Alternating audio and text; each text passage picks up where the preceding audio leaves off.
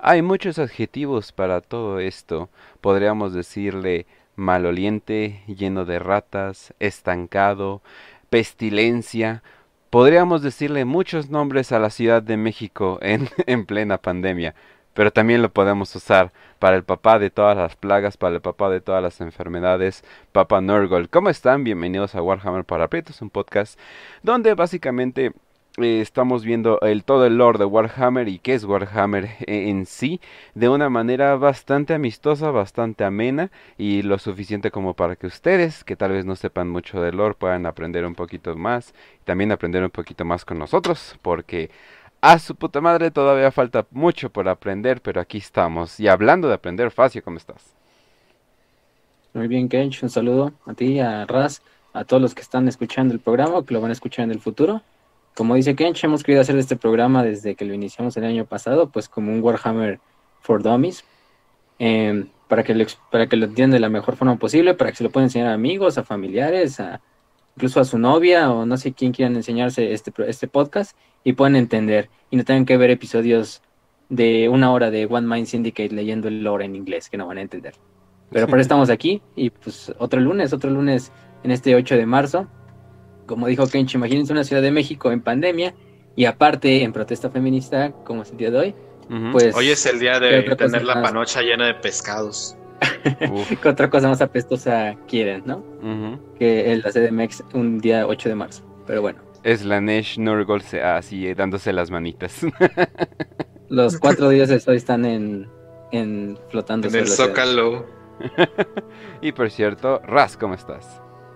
Muy bien, que hoy es el día en que todos los fans de Naruto tienen un espacio en 40k.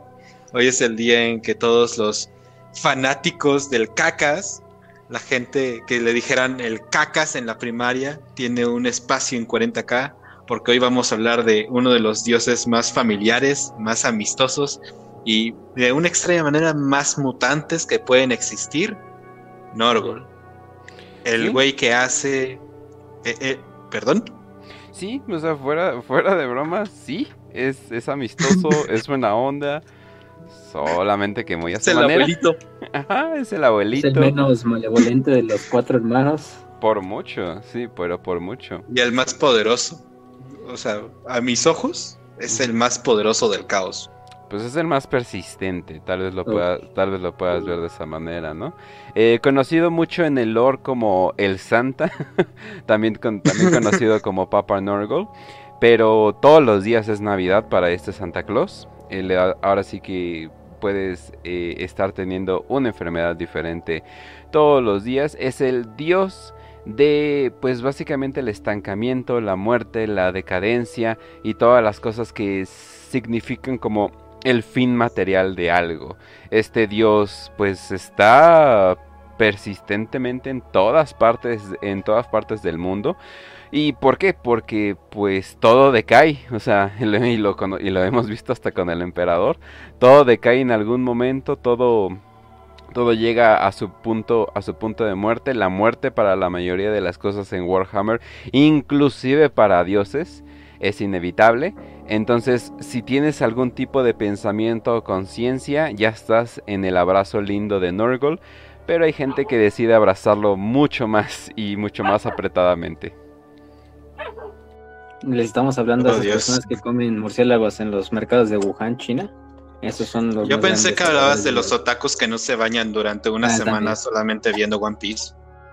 Son chinos, ¿no? Chinos, caricaturas chinas al final del día se relacionan una Pero sí, este Norgol, como dijo Kench, Norgol, ahorita vamos a ver cómo va pasando el programa, que en realidad es el dios más benevolente, aunque también tenga sus partes malevolentes. No quiere decir que al final del día es un dios del caos, al final del día también tiene una agenda que cumplir, también tiene una agenda que lograr y tiene que derrotar a los otros tres y aparte a la galaxia entera. Pero como vamos a ver, Norgol representa quizá los, tiene quizá los aspectos más buenos de todos los demás dioses.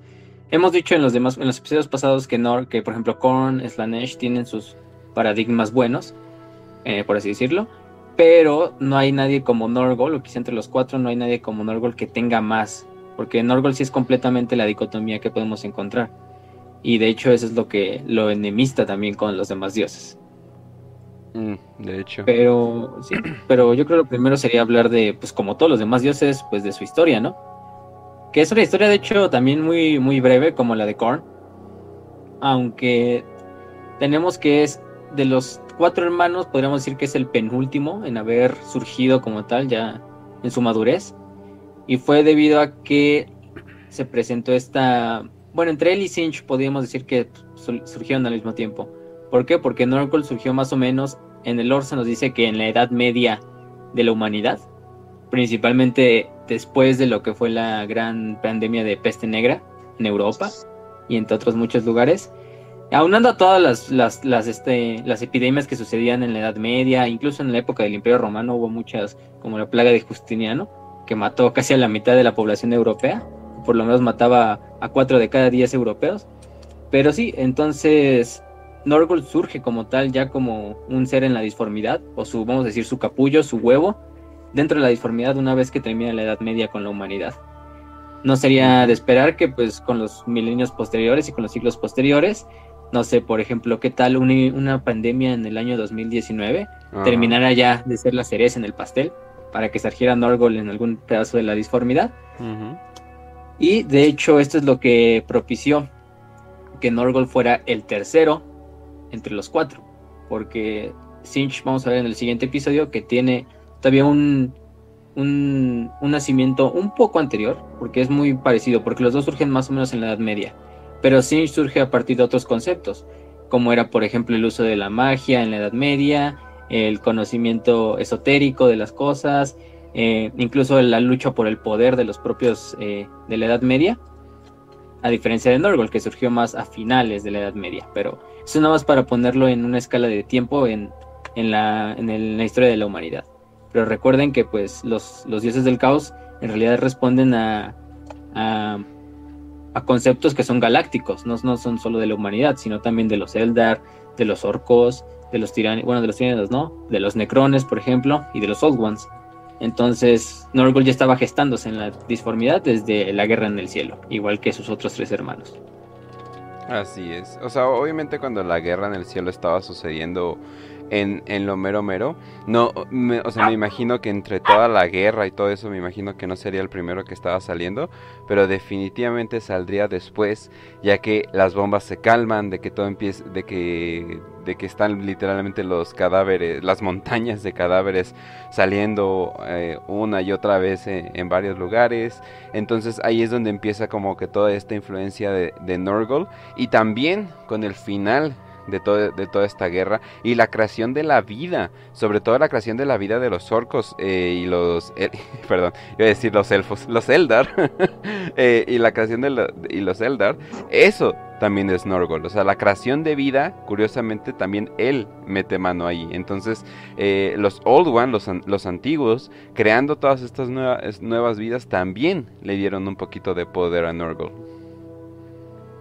Sí, aparte también, pues, por ejemplo, la humanidad en su etapa así de evolutiva, vamos a ponerlo en su etapa prehistórica, mientras iba surgiendo la propia humanidad eh, muchos años antes, incluso la guerra en el cielo, eh, pues eso también, de cierta manera, alimenta a Norgol, porque vamos a ver que Norgol no solo representa la decadencia, la enfermedad, etcétera, sino también representa el ciclo vital, en cierta parte, de cómo todo, en cierto punto, regresa a la tierra de la cual salió de lo de la famosa frase de polvo eres y en polvo te convertirás, que son los cristianos, por ejemplo. Oh, sí. Entonces eso es Norgol. Además de que también a partir de esa vida que se desechó, que se descompuso, que murió, puede surgir más vida en futuro. Yo creo que... es algo que lo, lo, relaciona un poco con Sinch. Yo creo que podemos como explicar a, a Norgol, o, o sea, saliéndonos un poco del lore, podríamos explicar a Norgol como la forma en cómo ven en México la muerte. Que es básicamente, no es el final de tu vida, sino es otro comienzo, es este, entrar al, mundo de los muertos, es ser recordado por tus seres amados, o sea, es esa manera de explicar la muerte, así es como se vería la muerte con Norgol, y lo mismo pasa con la vida. Entonces, si en polvo eres y en polvo te convertirás, pues, básicamente termina siendo que de alguna extraña manera también debes de tener un montón de eh, mutaciones, un poquito de pus saliéndote de los ojos, pero eso representa tu vida en muerte y tu muerte en vida. no sé cómo, cómo De hecho, explicarlo. es como el concepto de la belleza de la muerte, ¿no? A lo mejor eh, la belleza de la muerte no se asoma pues en tus acciones, en nada de eso, sino más bien en tus últimos momentos, ¿no? Como incluso de una forma medio rara, aunque no para muchos no creo que sea así, pero no sé, la de la muerte radica en la descomposición del cadáver, en cómo ese Ujú. cadáver finalmente regresa de una manera incluso poética a ser parte de, del todo, que es la tierra, y cómo vuelve a ser reabsorbido, y a partir incluso de esa tierra que, que le dio de comer o la nutrió el, el polvo de cadáver, puede surgir una vida, como una flor, como una planta, como pasto, como un animal, o de la cual un animal se puede alimentar, o incluso otro humano se puede alimentar. Entonces es algo bello, algo bello también, esa parte bella o hermosa de la muerte, ¿no?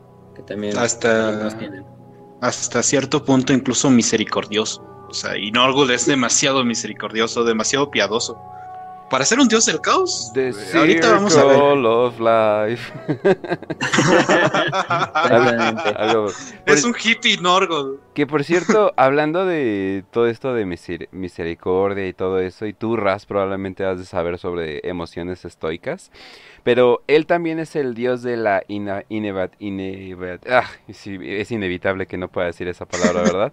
Inevitabilidad, empatía, eh, inclusive la, como que la amistad, la felicidad, eh, la lucha, el amor, la tradición, eh, El sobre- sí, La exacto. familia. E- Exacto, o sea, todo eso, la memoria eh, y como tú decías, de, de la misericordia, o sea, todas esas cosas él, él engloba, porque ¿qué, qué es la tradición y el legado que simplemente eh, pues estancar, por ejemplo, eh, no sé, ahora 8M va a ser recordado por Cepillín, ¿no? Y todos los años vamos a estar recordando a Cepillín una y otra vez en la tumba de Cepillín, todo eso, o sea, todo, todo bien chido y lo vamos a recordar una y otra vez, estancando básicamente eso, ¿no? Y pero él hace que se continúe, que se continúe todo eso. También eh, con las tradiciones eh, se viene mucho el, el recordar, el recordar a los muertos y recordar que tú te vas a morir, ¿no? O sea, que aceptes que, pues sí, me voy a morir un día y pues lo, y lo voy a aceptar. Y en eso, en eso de en vez de tenerle temor a la muerte, encuentras una felicidad. Y es por ello que cuando vean ustedes a las criaturas de Nurgle, eh, van a notar que pues todas están demasiado felices. Sí. Sí, de hecho. O sea, de, de hecho, hasta sus demonios, por ejemplo, con, con Korn, los demonios de Korn están enojados. O sea, tienen una- unas facciones de enojado. Estoy enojado y por eso te quiero partir tu madre, ¿no? Eh, con Slanesh es seducción. Pero con Korn es, es como si de verdad tuvieran un poquito de ese espíritu orco por la pelea, porque todos están sonrientes, todos están felices, Ujú. todos están como muy alegres, están como en su reunión familiar, para ellos lo deben de ver así. Ujú. Y en realidad pues están masacrando 50 regimientos de la Guardia Imperial, pero para ellos es compartir ese amor que tienen por la familia y el amor. Compartir el amor de Papá Norgol, como dirían algunos. Ajá. Ya cuando De hablemos traerles de, el amor de nuestro padre. ya cuando hablemos de las criaturas que literalmente quieren dar abrazos y besos. Sí, o sea, es que es que hasta medio cómico, ¿no? Y de hecho, Norgol también tiene a veces ese papel como de comic relief junto a los orcos. sí. No tanto, no tanto, porque también tienen, ya dijimos, su parte malevolente, también su parte diabólica, pues al final del día son demonios, no es que también te vayan a querer repartir besos y abrazos, pero son demonios de Norgol, entonces, Pero Sí. es que estos sí te quieren repartir besos y abrazos. Sí. Y aparte, o sea, para repartirte los besos y abrazos, pero esos besos y abrazos, lo más probable es que te dé un sida espacial. tóxicos y en tu nocivos. cama seis meses pudriéndote en vida, hasta que asciendas para convertirte en uno con Norgol. O Pero- O sea, es básicamente lo que te pasa cuando besas a una feminista, sí. por, por ponerlo de una manera. Probablemente la Nos nube, probablemente la nube, la- no funar, probablemente la nube de pestilencia te va a matar antes de que te puedan llegar a abrazar y van a decir así como, oye, ya no eres divertido, ¿qué pasó contigo? Oye, ahí hay otro de tuyo y ahí van. Exacto. Y bueno, esas son las, por ejemplo, ahorita no para adelantarnos tanto, pero esas son las bestias de Norgol, por si las quieren ir también la gente que nos esté escuchando buscando o leyendo un poquito Ajá. de ellas. Pero las bestias de Norgol son el principal ejemplo. Aunque se vean horribles completamente, simplemente están ahí para repartir abrazos y no tienen más que la mentalidad y el intelecto pues de un niño chiquito, ¿no? Que va y abraza a sus papás, a sus hermanos o cosas así. Pero pues yo creo que deberíamos de empezar un poco en cuanto a creencias y conceptos que representan Orgol, desde lo más superficial hasta ya lo más profundo. Ya ahorita, por ejemplo, Kench dijo bastantes de los términos de los que engloba Nurgle. Pero yo creo que con los superficiales nos referimos principalmente a los, entre comillas, malvados, malevolentes términos que representan Norgol. Sí. En este caso, Norgol representa más que nada la decadencia, ese es el concepto principal, yo diría, la decadencia de la vida misma. No solo en el sentido espiritual, sino más bien incluso un sentido mucho más material que espiritual. Sí, físico, material, eh, que el propio espiritual. También Norgol representa muchas veces lo que es eh, la finitud de la vida, que en parte no es tan malo, pero dependiendo de la persona en que lo vea, pues para unas personas les puede parecer malo el morir, a otras no. Depende también de quién sea. A lo mejor unos vemos la muerte como una ventana a dejar un legado y que en realidad perduremos para la eternidad. Que sería mejor en la vida real que morir pero sabiendo que la gente te va a recordar por algo que hiciste, a morir, a vivir eternamente pero sin saber ni, ni pero sin que la mitad de la gente sepa ni quién eres, ¿no? O ni siquiera en tu casa te conozcan.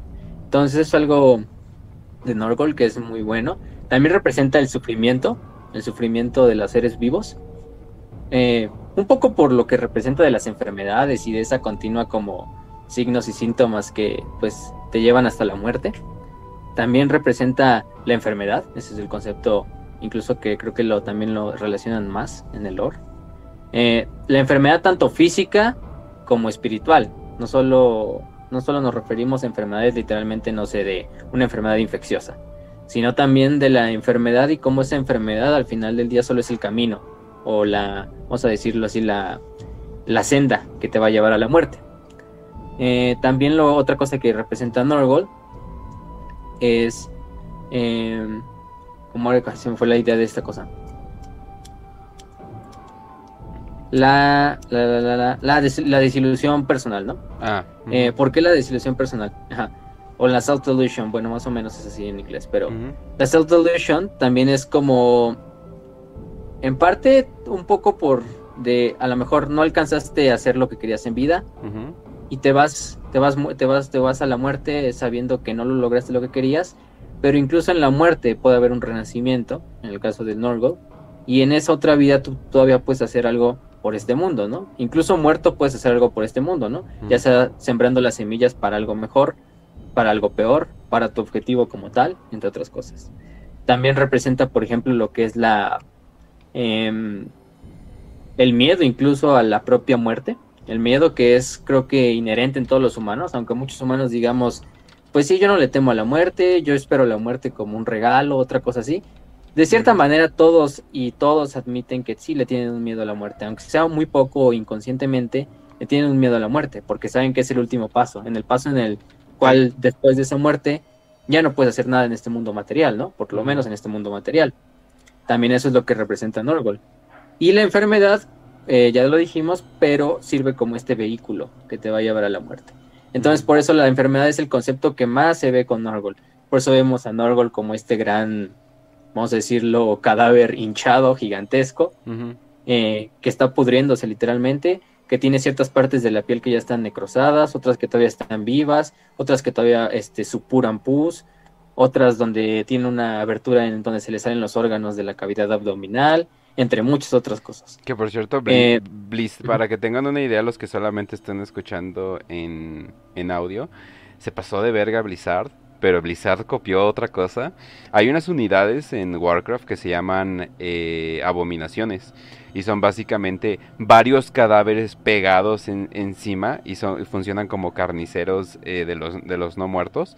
Pero ese modelo se fue para Dota a un personaje que se llama Poch, que es el carnicero, y es como esta cosa toda extraña, hedionda, todo eso. Y yo dije, no mames, ¿desde hace cuánto le copiaron este diseño a, Warhammer? Y los cabrones no paran de robar cosas a, Warhammer, pero para, los, para que se puedan dar una idea, así es más o menos lo que sería Norgol. Simplemente mucho más, eh, mucho más grande y con una nube de pestilencia siempre alrededor de él. De hecho, va a ser raro que encuentres arte de Norgol sin esa nube de pestilencia verdosa que siempre hay. sí, ese como filtro verde que le ponen a las... sí, de, hecho, yo, dije, yo dije, ¿cómo lo? agarré la thumbnail, agarré unos virus y yo dije, ¿qué hago? Ah, pues le pongo filtro verde, a huevo que sí.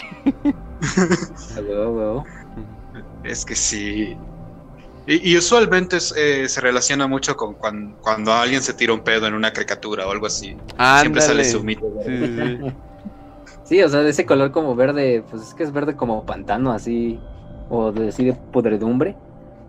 Mm, otra cosa también de Norgol es que representa la corrupción física, más que nada. También nos podemos decir espiritual, mental, lo que sea, pero más que nada física. Y como todas las cosas, aunque digamos que sean eternas, tienen a, con el tiempo a descomponerse, a corromperse, a dejar de funcionar. Y en eso está quizá también uno de los grandes pedazos de que es el ciclo, ¿no? El propio ciclo de la vida que representa Norgol a partir de la corrupción.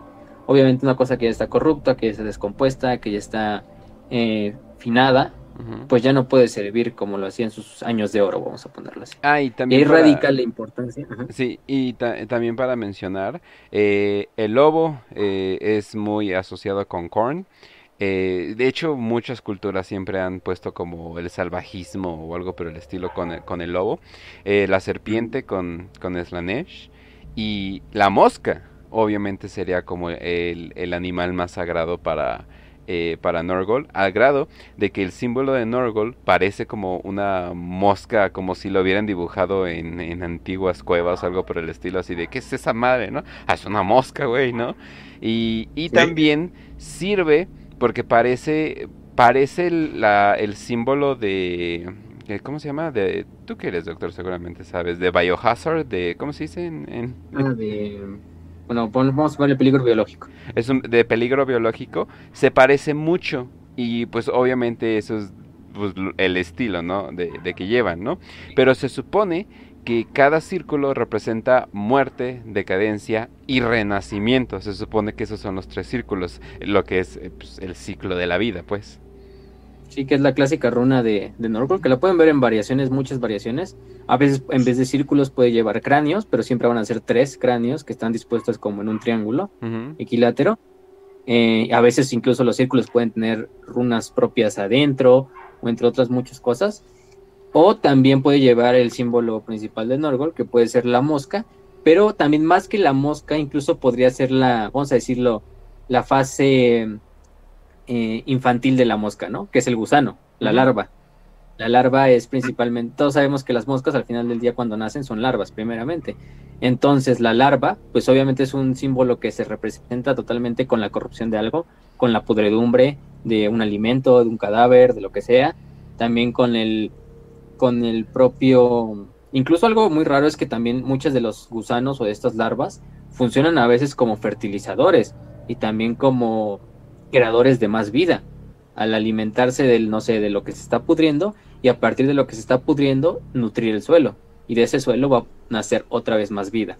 Y eso es también algo que de lo que se relaciona principalmente con la mosca y el gusano o la larva de la mosca. De, de hecho, o sea, saliéndonos un poquito del contexto del lore, ¿no? Y entrando ya a orígenes de por qué, de dónde salió la idea de Norgod, eh, hay un dios babilonio, creo que es babilonio o sumerio, no me acuerdo bien, que se llama Nergal. Y este dios era un, dios eh, dedicado a las enfermedades, a, a todo esto que se relacionaba con lo que acabamos de decir de cómo una enfermedad, como la podredumbre, cómo hay animales que surgen a partir de, de, la, de la putrefacción. De hecho, los babilonios, o sea, antes pensaban que las moscas nacen a partir de cuerpos de muertos y estos eh, que se entierran, pero las moscas como que surgen adentro de los cuerpos, o sea, es una cosa bien loca, ¿no? Pero... la teoría de la generación espontánea, de que los gusanos salían así de la nada. Sí, sí, sí. Justamente los babilonios como que tenían esa idea hace un chingo de tiempo. Y justamente, o sea, ¿de dónde sale Norgol Nergal? Inclusive, y, o sea, todo lo que estamos mencionando, pues de ahí viene. En parte, como que tiene como que ese origen y casi todo lo que es este moscas, larvas, gusanos, o sea, esta parte de los insectos de, que, se, que salen en plagas, pues se le relacionan por eso. y bueno, aparte Nergal también era rey del inframundo, o sea, era dios de los muertos prácticamente. Era el Hades de los babilonios, bueno, sumerios babilonios. Eh, o el, no sé, el Mictlantecutli de los, de los babilonios. Pero. Eso fue demasiado fácil la manera en que dijiste eso de la nada, ¿eh? estaba mentalizando ya desde antes ¿eh? para, decirlo, para pronunciarlo. Porque, no, pero si el, nombre de la, de la esposa de Mictlantecutli, ese. Pues, madre. Ajá.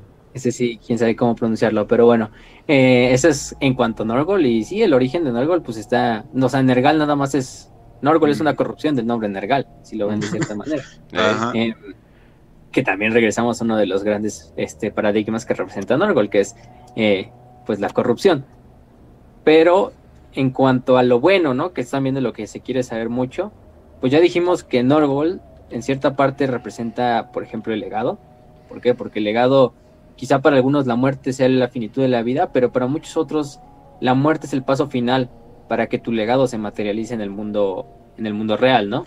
De esta forma la muerte le da como ese tinte mítico a tu vida.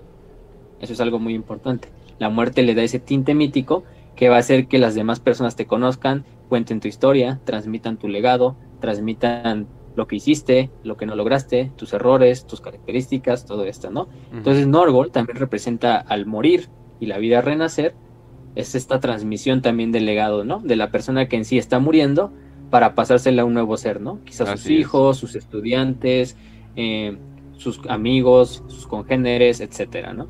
Ese es el, este es el, lo más importante. Debido a que, a que Games Workshop eh, considera la serie de, de RPG, o sea, el, el role-playing game, como canon, yo lo voy a tomar como canon. Tal vez no todo, pero se supone que Nurgle, eh, digo, lo estoy tomando todo esto de los libros de Black Crusade, se supone que Nurgle se ve así él mismo como el reciclador galáctico. Se supone que haz de cuenta, eh, la, entropía de la vida eh, llega... ¿Es tu pepenador de la colonia? Haz de cuenta, ajá. Llega a ser, a ser tan viejo que pues literalmente llega el güey y se empieza a llevar todas las cosas y, se lo lleva y pues o, va a cobrar por ello o de repente decir, ay mira, todo está más bonito, ¿no? Ya pueden crecer más plantas, etcétera, etcétera, ¿no? Entonces el caos llega básicamente para consumir, destruir todo y cuando todo se esté pudriendo, eh, Norgol se va a encargar que eso renazca a, vida de nuevo. Curiosamente, muchos dicen, oye, pero eso es cambio, ¿no? Eso no debería ser más como Cinch o algo por el estilo. Pero no, lo que está haciendo Norgol es perpetuar el status quo, pero el status quo requiere de un ciclo. Y lo que hace Sinch es romper con los ciclos, romper con, el orden. Entonces lo que Norgol hace es básicamente poner un ciclo de, de, vida y muerte para perpetuar el status quo. No importa que se mueran algunos, que vivan otros, al final del día esta, estamos en lo mismo, para que no haya ahí una pequeña confusión. De hecho, eso es lo que más le caga a Sinch de Norgol, de que mantiene el status quo, ¿no? De que, de que no, no hay cambios, no hay revoluciones, no hay cambios de paradigma ni nada por el estilo, ¿no? Eso es lo que le interesa más a Sinch y Norgol está completamente en contra de eso. Y por eso se odian a más no poder, son los otros dos dioses que tienen la rivalidad más grande después de Korn y Slanesh. Bueno, las, rivalidades son iguales en términos de de cuánto se odian por los conceptos diferentes que representan. Como ya dijimos, bueno, lo vamos a ver en el episodio que sigue, pero Sinch representa más que nada el cambio y Norgol representa el estancamiento de las cosas, la finitud de las cosas en las cuales ya simplemente no van a cambiar. A lo mejor esa, esa vida muerta o esa putredumbre le da vida a otra cosa, pero es diferente a lo que, al concepto original, ¿no? A lo que en realidad se pudrió primero. No es como Sinch que ese mismo concepto vuelve a renacer y cambiar y renacer y cambiar y renacer, pero sigue siendo el mismo concepto. No es como Norgol, que a lo mejor es un concepto muerto que da vida a un concepto nuevo. Eh, también, o sea, y de hecho algo muy importante es que Norgol también representa la felicidad en cierta manera, porque es la liberación completamente del sufrimiento y del deseo material al morir y tu cuerpo ser este, podrirse y dejar de existir, tu espíritu pasa a ser algo que está completamente deslindado del plano material. De hecho, es algo, por ejemplo, que los que son budistas o los que practican el jainismo, el hinduismo, cualquiera de esas cosas, obviamente el, concepto del nirvana es el estado de la liberación, en el cual te liberas tanto del sufrimiento, de los ciclos de, de la existencia y también del propio dolor, ¿no? Y del deseo, que en sí el deseo genera dolor. Y también es por el Dalai Lama es un seguidor de Norgol, confirmado. Exactamente. ¿Y por qué? Porque incluso se ven sus estos en sus sirvientes. Son felices porque ya no sufren. Literalmente, a lo mejor los, los seguidores de Norgol se ven completamente asquerosos, se les salen las tripas, pero en realidad ellos no sienten ese dolor. Ellos lo ven como una bendición. Ajá, lo ven todo contrario, como una bendición. Incluso lo más importante no es tu aspecto, sino más bien cómo se sienten los seguidores de Norgol por dentro. Ya no sienten O sea, tienen bonita letra. ¿sí? Ya no tienen necesidad, ya no tienen necesidad de, de, consumir alimentos, ya no tienen necesidad de cumplir sus deseos carnales, entre muchas otras cosas. Y eso a muchos pues, los puede llevar a lo que sería la espiritualidad, ¿no? A, digo, a la felicidad. Incluso a los que, por ejemplo, se sientan o sigan las corrientes estoicas de la filosofía o ascetas de la filosofía, pues eso para una de esas personas la finalidad de la vida es incluso deslindarte de cualquier deseo material, más bien ascender espiritualmente, que es lo que te da Norgol. Y por eso es que todos sus seguidores, sus demonios, él mismo, son tan felices, porque más bien lo que ellos quieren seguir transmitiendo es esa capacidad de las especies inteligentes, por ejemplo, vamos a poner de los humanos, para deslindarse de cualquier cosa que esté en el plano material y simplemente vivir eh, deslindado de cualquier deseo, de cualquier dolor, del sufrimiento mismo. Entonces es algo que, que, lleva muy bien con Norgol. Y por eso es que los van a ver bailando, cantando, incluso con instrumentos de órganos o cosas así a sus seguidores los Nordlings, que no más parecen niños literalmente de Kinder, que están corriendo por el campo de batalla, ahí también, ah, no sé, arañando a los, a los guardias imperiales o cosas así. Pero sí, por eso es también que le dicen el gran padre Norgol, el padre, el abuelo Norgol, Papa Norgol, como muchos te dicen en sus ejércitos, y en la galaxia también. Porque más que, que sea una, una maldición, un dolor, que a lo mejor sí te vas a ver horrible y te vas a ver con las tripas de fuera y y, supurando pus de cualquier lado de, cualquier orificio de tu cuerpo, pero no vas a sentir nada. Vas a ser completamente feliz porque ya estar deslindado del plano material. Y por eso es que les dicen más que nada bendiciones o regalos, a diferencia de, no sé, lo que podrías esperar de Sinch, que también le dicen bendiciones a sus, a sus, a sus objetos o a, a Slanesh de Korn, pero con Norgol sí es algo que queda totalmente... Se ve muy marcado. Se ve muy bien marcado, sí, porque son felices. O sea, eso sí es una bendición y un regalo, algo que te va a beneficiar. No como Sinch que te va a convertir en un, en un engendro del caos, ¿no? O sea, ya no vas a tener ni personalidad, ni alma, ni nada, pero a lo mejor algunos lo ven como un regalo, pero yo creo que la mayoría va, vamos a saber que eso no es nada para y además es, Es el regalo que sigue dando y dando y dando, ¿no? Porque lo puedes repartir a varias personas, ¿no? sí, es, es llevar la palabra del evangelio de, de Norgol, de nuestro señor Norgol. ¿Quieres escuchar la palabra de nuestro santo señor Norgol? Y, se tira un pedo, ¿no? De va del, del, de Warhammer 40.000, ¿no? Básicamente, Norgol lo que te da con sus bendiciones es esa misma satisfacción que tienes cuando estás saliendo con una chica. Esta chica es tremendamente hermosa y cuando la dejas en su casa ya después de darse un beso, simplemente te tiras el pedo que llevabas aguantándote por cinco horas. Esa es la satisfacción. Y, esa es verdadera felicidad. De hecho. sí, pero.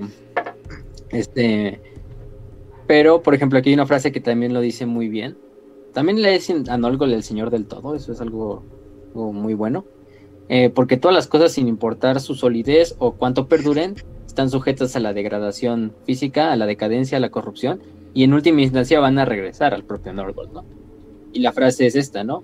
En verdad, el propio proceso de construcción y creación vaticina la destrucción y la corrupción. El palacio de hoy es la ruina de la mañana.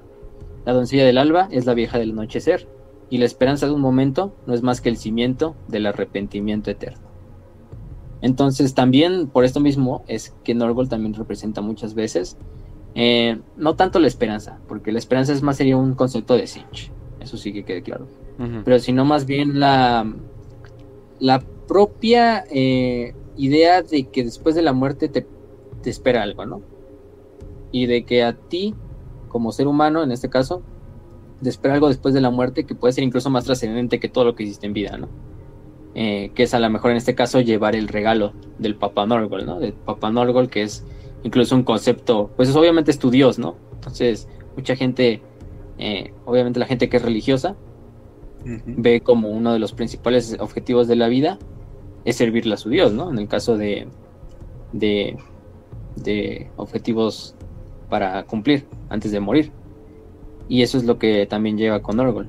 Porque vamos a ver que la esperanza es un concepto que también puede responder a veces a Norgol, porque la esperanza de saber que hay algo más allá, pero es más, más que nada Sinch, por el propio cambio, ¿no? De que el cambio representa eh, que a lo mejor las cosas pueden cambiar en un futuro y por eso mismo genera esperanza.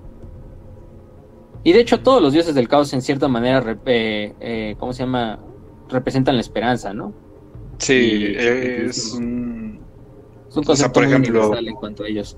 El caos es bastante, o sea, por ejemplo, hablando del caos, ¿no? Ya no solamente de Korn, ellos, o sea, en el universo de 40k, ellos siguen pensando que están tratando de liberar a la humanidad del, del, emperador. O sea, ellos al ver que el emperador es un tirano, a lo mejor corrompidos ya completamente en espíritu y alma por el caos, pero piensan que a través del caos la única manera de salvar a la humanidad es a través de, los dioses primigenios. Entonces, o sea, su mayor esperanza es derrocar al emperador y darle a la humanidad la vida que merece, obviamente que merece entre comillas, para poder ser ascendidos a esta parte más, más alta espiritualmente hablando. Entonces, esperanza es completamente el caos, pero es que el caos te hace creer que tienes una esperanza de algo mejor y esto ya es a, cada, opinión de cada quien, pero ese, cambio mejor podría ser Slanesh con sus orgías de sangre, o Korn con sus masacres y coliseos, o Norgul con tú tirándote un pedo mientras estás jugando Dota. Pero sí, o sea, y por eso también creo que es el que, por lo mismo, es el que más ama a sus seguidores y a sus demonios. Porque, o sea, mira, veamos en otros casos, ¿no? Por ejemplo, Sinch. Sinch lo más probable es que tú lo utilice como un arma, como una herramienta, y cuando yo no te necesite, te deseche, ya sea quemándote hasta tu alma o convirtiéndote en un engendro del caos, que es lo más probable. Si ya no le serviste, pues simplemente pasas a ser eh, uno más de sus Carnada. En el caso de Korn, a lo mejor sí tiene ese símbolo del honor, de la guerra, de todo esto, del combate honorable, de la supervivencia del más fuerte, pero tarde o temprano va a llegar a una degeneración tan grande que simplemente vas a pensar en cargar a un titán clase emperador de frente, corriendo como Naruto. O a tu propio dios. o a tu propio dios, como el caso de Scarbrand. Eh, el buen Scarbrand que pues aprendió a las malas, pero pues ahí está el objetivo, ¿no? Y en el caso de Slanesh, lo más probable es que sí, al principio te dé los placeres más grandes que te puedes imaginar. Pero está la más grandes. Pero con el tiempo vas a terminar eh, necesitando cada vez más este, placeres más grandes, más extremos, más enfermos, que te van a llevar totalmente a la muerte, a la ruina y al propio incluso dolor, pero de ese dolor que ya no es satisfactorio, ¿no? Sino ese dolor. Básicamente como un adicto de los teporochos de la colonia que se la pasan vagando y alucinando. Exactamente. Y Norgol, por el contrario, pues es simplemente te doy mi regalo, te doy mi bendición, y ahora tú, como mi hijo, voy a transmitírsela a otras personas, ¿no? Este don de la felicidad, este, esta bendición que te acabo de dar, esta enfermedad, eh, esta, por ejemplo, pudredumbre de Norgol, que es uno de sus, de sus conceptos más grandes, que es la, una de sus enfermedades, de hecho, también más grandes, que al rato vamos a ver. Pero eso es en cuanto a Norgol. Y por eso también muchos de los dioses del caos en cierta manera, no es que tampoco Norgol les caiga mal, pero sí lo ven como, en cierta manera, como infantil, ¿no? Como infantil como lleva a sus, a sus seguidores. Pero pues a Norgol le ha servido por que genuinamente, milenios. Que genuinamente les tiene amor a comparación de todos ellos, ¿no? Sí. Sí, exactamente. Y se nota que están muy bien cuidados. Y porque el amor es recíproco, o sea, Norgol te da amor, pero a cambio también sus seguidores le dan amor a Norgol. No es como a lo mejor otros seguidores de otros dioses que simplemente saben que son una herramienta de su dios y a lo mejor lo adoran, pero no lo quieren. Es algo muy diferente adorar a querer. A diferencia de Norgol. Y esto es en cuanto a, creo que todo lo relacionado a sus creencias. Bueno, también nos falta decir algo muy importante. Como todo dios del caos tiene su número bendito, que es el número 7. Oh, sí. El número 7, eh, que es más o menos donde se organiza todo lo relacionado a Norgol, las legiones demoníacas de Norgol, em, ¿cómo se llama? Incluso mm, también, por ejemplo, la, la Guardia de la Muerte, que es una de las legiones que le sirve obviamente a este Norgol. Este tiene, la, tiene básicamente redujo sus 10 compañías a 7 compañías.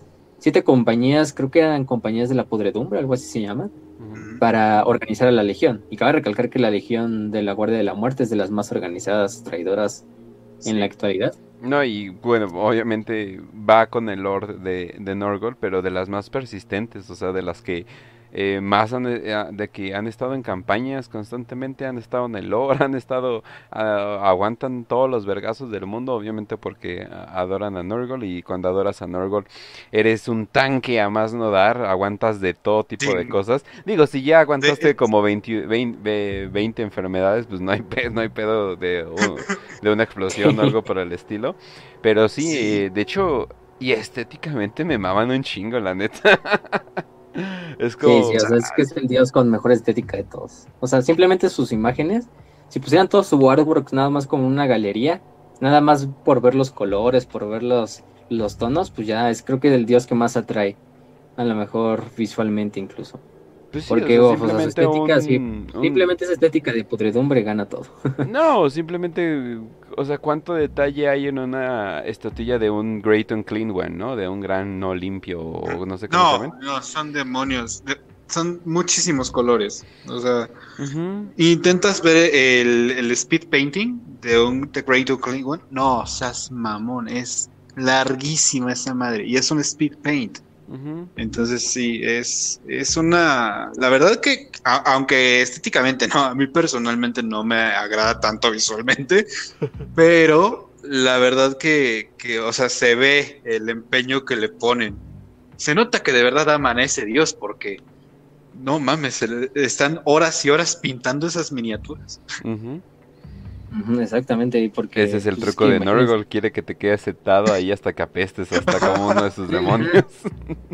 ¿Cuántos fluidos tienes que colorear, no? De diferente color en la miniatura.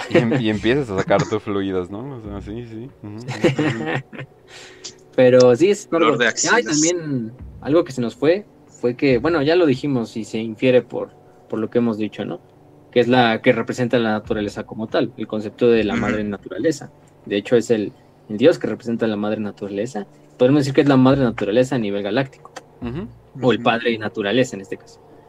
Es la Pachamama después de la gripe de viruela que pasó en América Latina. Exactamente. Podríamos decir que sí hay una madre naturaleza, pero vamos a hablar cuando hablemos de su jardín y, las cosillas que tiene. Oh. Ajá. Sí, porque van a ver que su jardín a lo mejor no es un jardín tan bonito como uno se espera, pero al final del día es un jardín. Sí. Y bueno, nada más para finalizar con eso de creencias y adoración.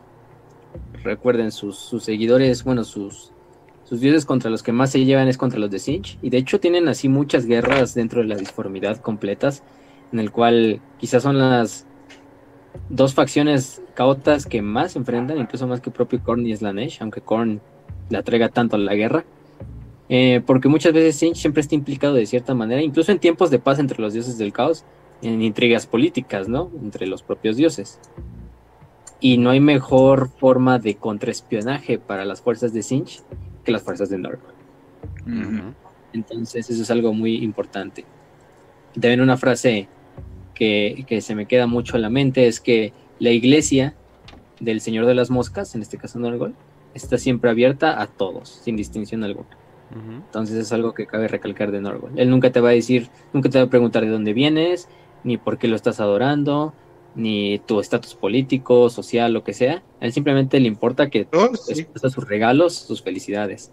Es diferente a Korn, ¿no? Que él necesita guerreros, gente fuerte, ¿no? no, y, si eres un psíquico con Korn, es, estás muerto. O sea, eres un psíquico que adora Korn, estás muerto. Eres un sacrificio. No sirves.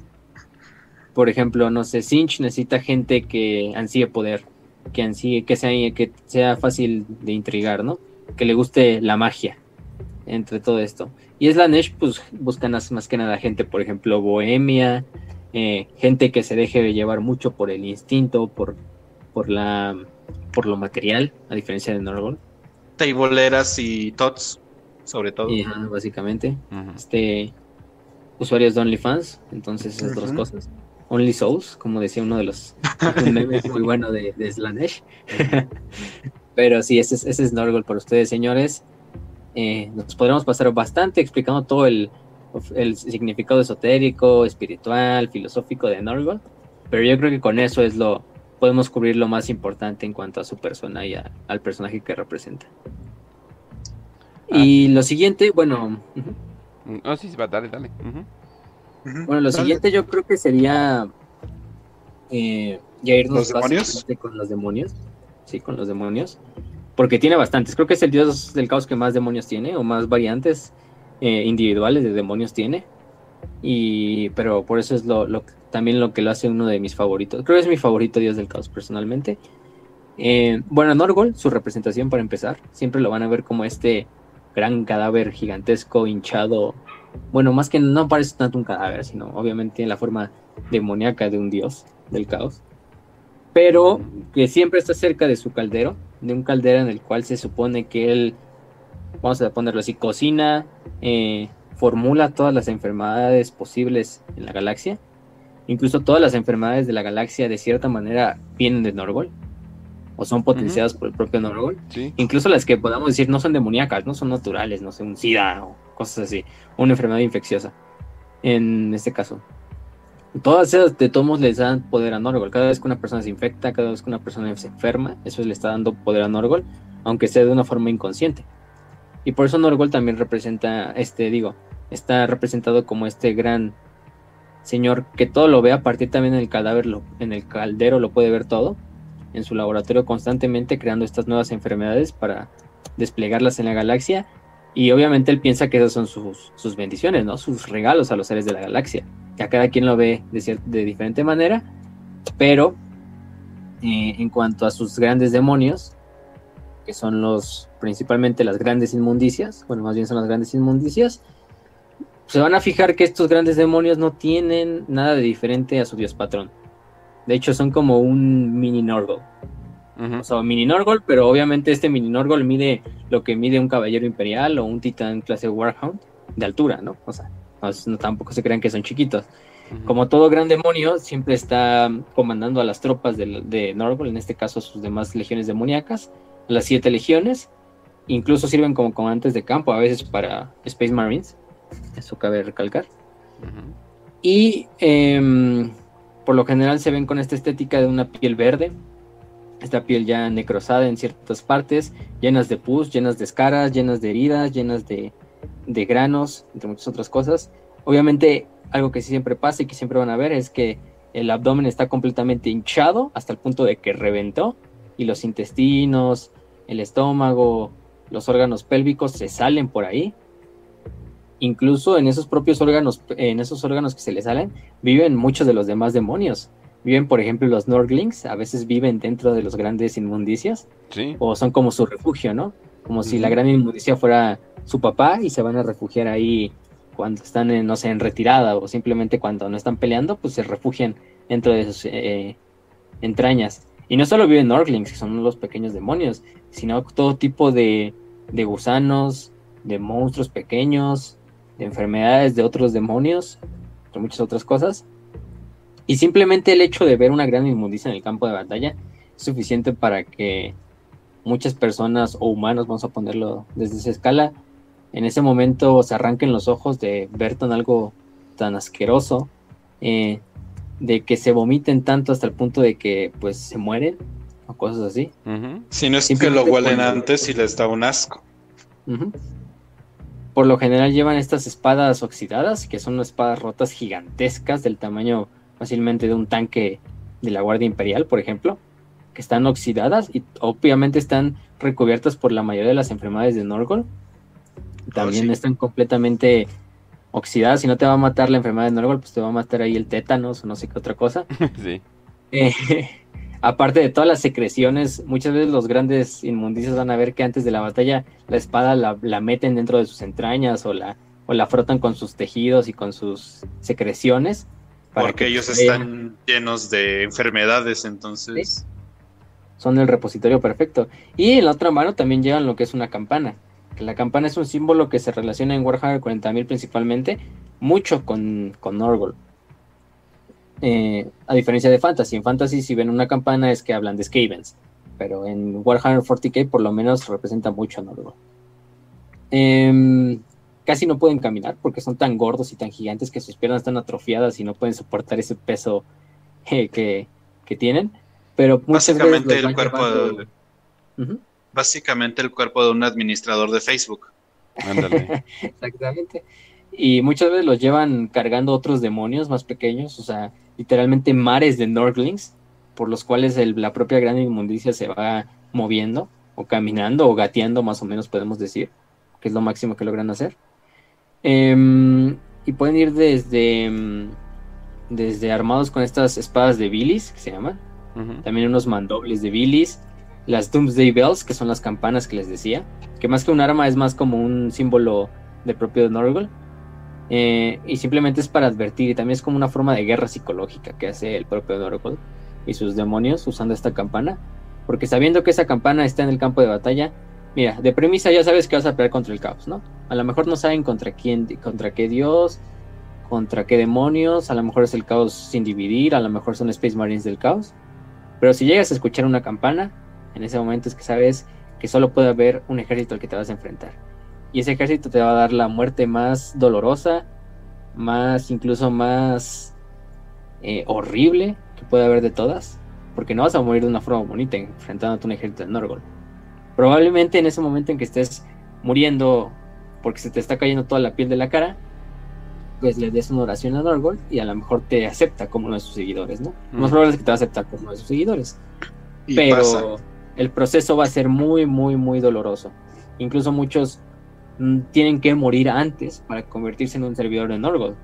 Tienen que morir y soportar, no sé, semanas, meses, años de ese dolor, de esa enfermedad que te contagió, no sé, un Norgling cuando te arañó el tobillo, eh, para simplemente morir de la forma más, más dolorosa posible para ascender como un servidor de Norgol en el más allá, ¿no? Y este, por ejemplo, algunos tipos de, algunos famosos por ahí, nada más para mencionarlos, como los hemos mencionado con los demás grandes demonios. Por ejemplo, este, este Ulkane, que si han jugado, ¿cómo se llama este Dawn of War? Dawn of War 2 más que nada, porque también lo mencionan en el 1. Eh, Ulker es uno de los principales antagonistas dentro de la narrativa de, de Dawn of War 2, porque se encarga, bueno, más bien lo manda este el propio Norgol a corromper todos los planetas del sector, creo que era Aurelia, subsector Aurelia, sí, algo así, eh, que es donde se lleva a cabo casi la mayoría de, del DLC de Chaos Rising de, de los War por si lo jugaron. Y también salía con el propio Asiria Kairas, que es el, traidor de los este, cuervos sangrientos, para, pues para terminar eh, convirtiendo todo este subsector de planetas de Aurelia a, lo que es eh, Norgol, ¿no? Por ejemplo, también está Kugat, que creo que Kugat es de hecho el, el más grande, la más grande gran inmundicia de Norgol, valga la redundancia. Eh, Kugat es el, ¿cómo se llama? Es una gran inmundicia también. De hecho, tiene hasta su propia miniatura, creo, en el juego de mesa, así personalizada, no es como las otras grandes, este, grandes inmundicias. Y de hecho él era un, él era uno de, era, era simplemente en sus inicios un pequeño Norgling, pero que se sentaba en el hombro de su papá Norgol, ¿no?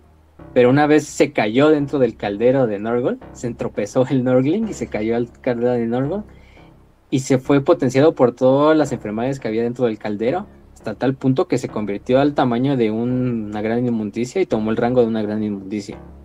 Y bueno, lo vamos a dejar un poquito más para el final porque tampoco quiero spoiler toda la historia. Pero ese es Kugat, por ejemplo. Kugat que de hecho empezó como un Norgling, a diferencia de otros príncipes demonios, que ya su estirpe de príncipe demonio o de gran demonio del caos ya está delimitada, ¿no? O sea, no podemos decir que un desangrador de carne, digo un si un desangrador de corn se puede convertir en un devorador de almas. Eso, eso no puede pasar. A lo mejor se convierte en un príncipe demonio, pero nunca va a tener el aspecto de un devorador de almas. O no sé, una diablilla de Slanesh no se puede convertir en un guardián de los secretos. Así. Pero con Orgol sí puede pasar, de hecho.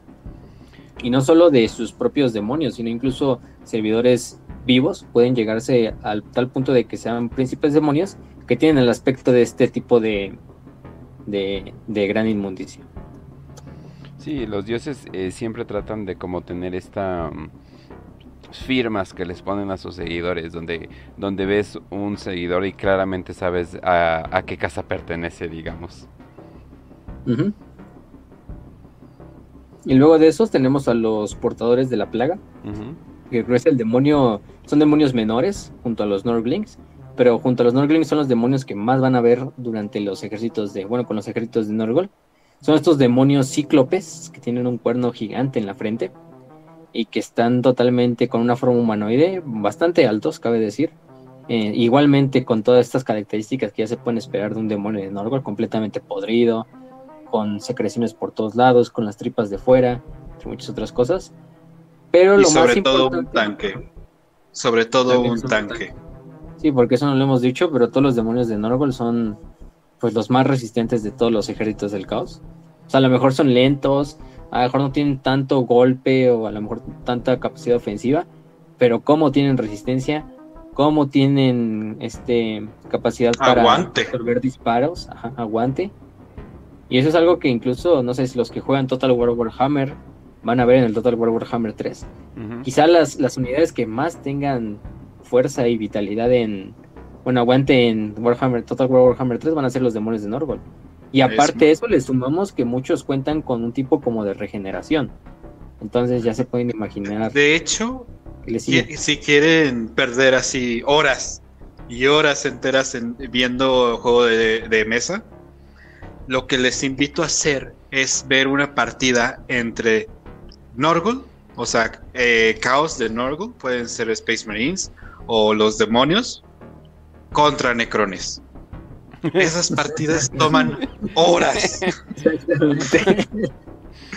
Y bueno, y casteo nube de pestilencia, lo cual eh, no, pues no te afecta a ti, pero a mí me cura. Y pues tú, códigos de. ¿Cómo le llaman? Códigos de reconstrucción, ya no me acuerdo. Hay un nombre del. Ajá. Ajá. y pues bueno, ya recuperaste cinco unidades, ya estoy full salud. Bueno, eh, vamos a comer y regresamos, ¿no? Siguiente turno. y la partida duró nueve horas. Pero sí, esos. Pues ya se pueden dar una idea de cómo está Norgol en cuanto a durabilidad. Y bueno, los, los, portadores de la, de la plaga, ya iba a decir de la palabra, este mm, son los demonios principales, la principal infantería de Norgol. Pero lo más interesante de estos demonios no es cómo pelean ni cuánto aguantan, sino más bien cómo se crean. De hecho, todos los portadores de la plaga de cierta, en cierto punto fueron personas, fueron seres vivos normales. En este caso, obviamente, especies inteligentes pero que fueron eh, infectados con un tipo de enfermedad de Norgol que se llama la podredumbre de Norgol, o en inglés Norgol Rot. Em, que es un tipo de enfermedad que lo más probable es que solo te la contagie otro Plague Bearer, o sea, digamos en un combate cuerpo a cuerpo está un guardia imperial y a lo mejor mata al Plague Bearer, pero en el combate el Plague Bearer incluso alcanzó a rozar un poco la mejilla de este guardia imperial, abriéndole un poco una herida, un rasguño Nada, nada que te mataría, obviamente, ¿no? Pero con el tiempo, con las semanas que siguen, van a ver que ese pobre guardia imperial le van a salir los dolores más horribles, en, no solo en la cara, donde fue la herida, sino en todo el cuerpo. Se va a empezar a pudrir completamente eh, y, este, paulatinamente, hasta tal punto que va a quedar como un cadáver eh, totalmente hinchado, totalmente podrido, totalmente lleno de líquidos, eh, y todavía va a seguir vivo hasta que finalmente su alma, digo, su, cuerpo deje de vivir, deje de funcionar, todavía no acaba ahí. Su alma aparte también fue corrupta en todo ese proceso. Y su alma ya no le pertenece a él, sino le pertenece ahora a Norgold. Y una vez que esa alma entra a la disformidad, se restituye ahora como un demonio, como lo que es un portador de la plaga. Entonces ahí quizás radica la, la gran peligrosidad de las fuerzas de Norgol es que a lo mejor no te matan, pero simplemente un rasguño o algo así de un portador de la plaga es suficiente para que para que te vuelvas un ser de, de Norgol. Y a lo mejor un mundo que ganó una batalla contra Norgol puede al poco tiempo convertirse a totalmente un mundo de la plaga, simplemente porque hubo un guardia imperial que a lo mejor no tuvo una herida de gravedad, pero con el tiempo pasó a ser un, portador de la plaga. De hecho, en Battlefield Gothic 2, eh, en la historia del imperio, justamente cuando te enfrentas a Plague Marines, es que en la batalla, al final de la batalla, cuando los les ganas, o sea, eh, bueno, Armada Imperial dándole en la madre a Plague Marines, ¿no? Entonces es una. La batalla es larguísima. Pero al final de la batalla te dice el, el Comodoro. No, pues, ¿sabes qué? Es que me están diciendo que hubo una entrada de, de sus cañones.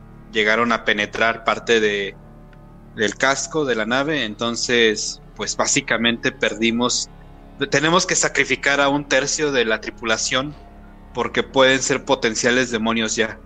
O sea, ni siquiera fue que eh, un tercio de la, de la tripulación estuviera dañada o que la nave estuviera realmente dañada.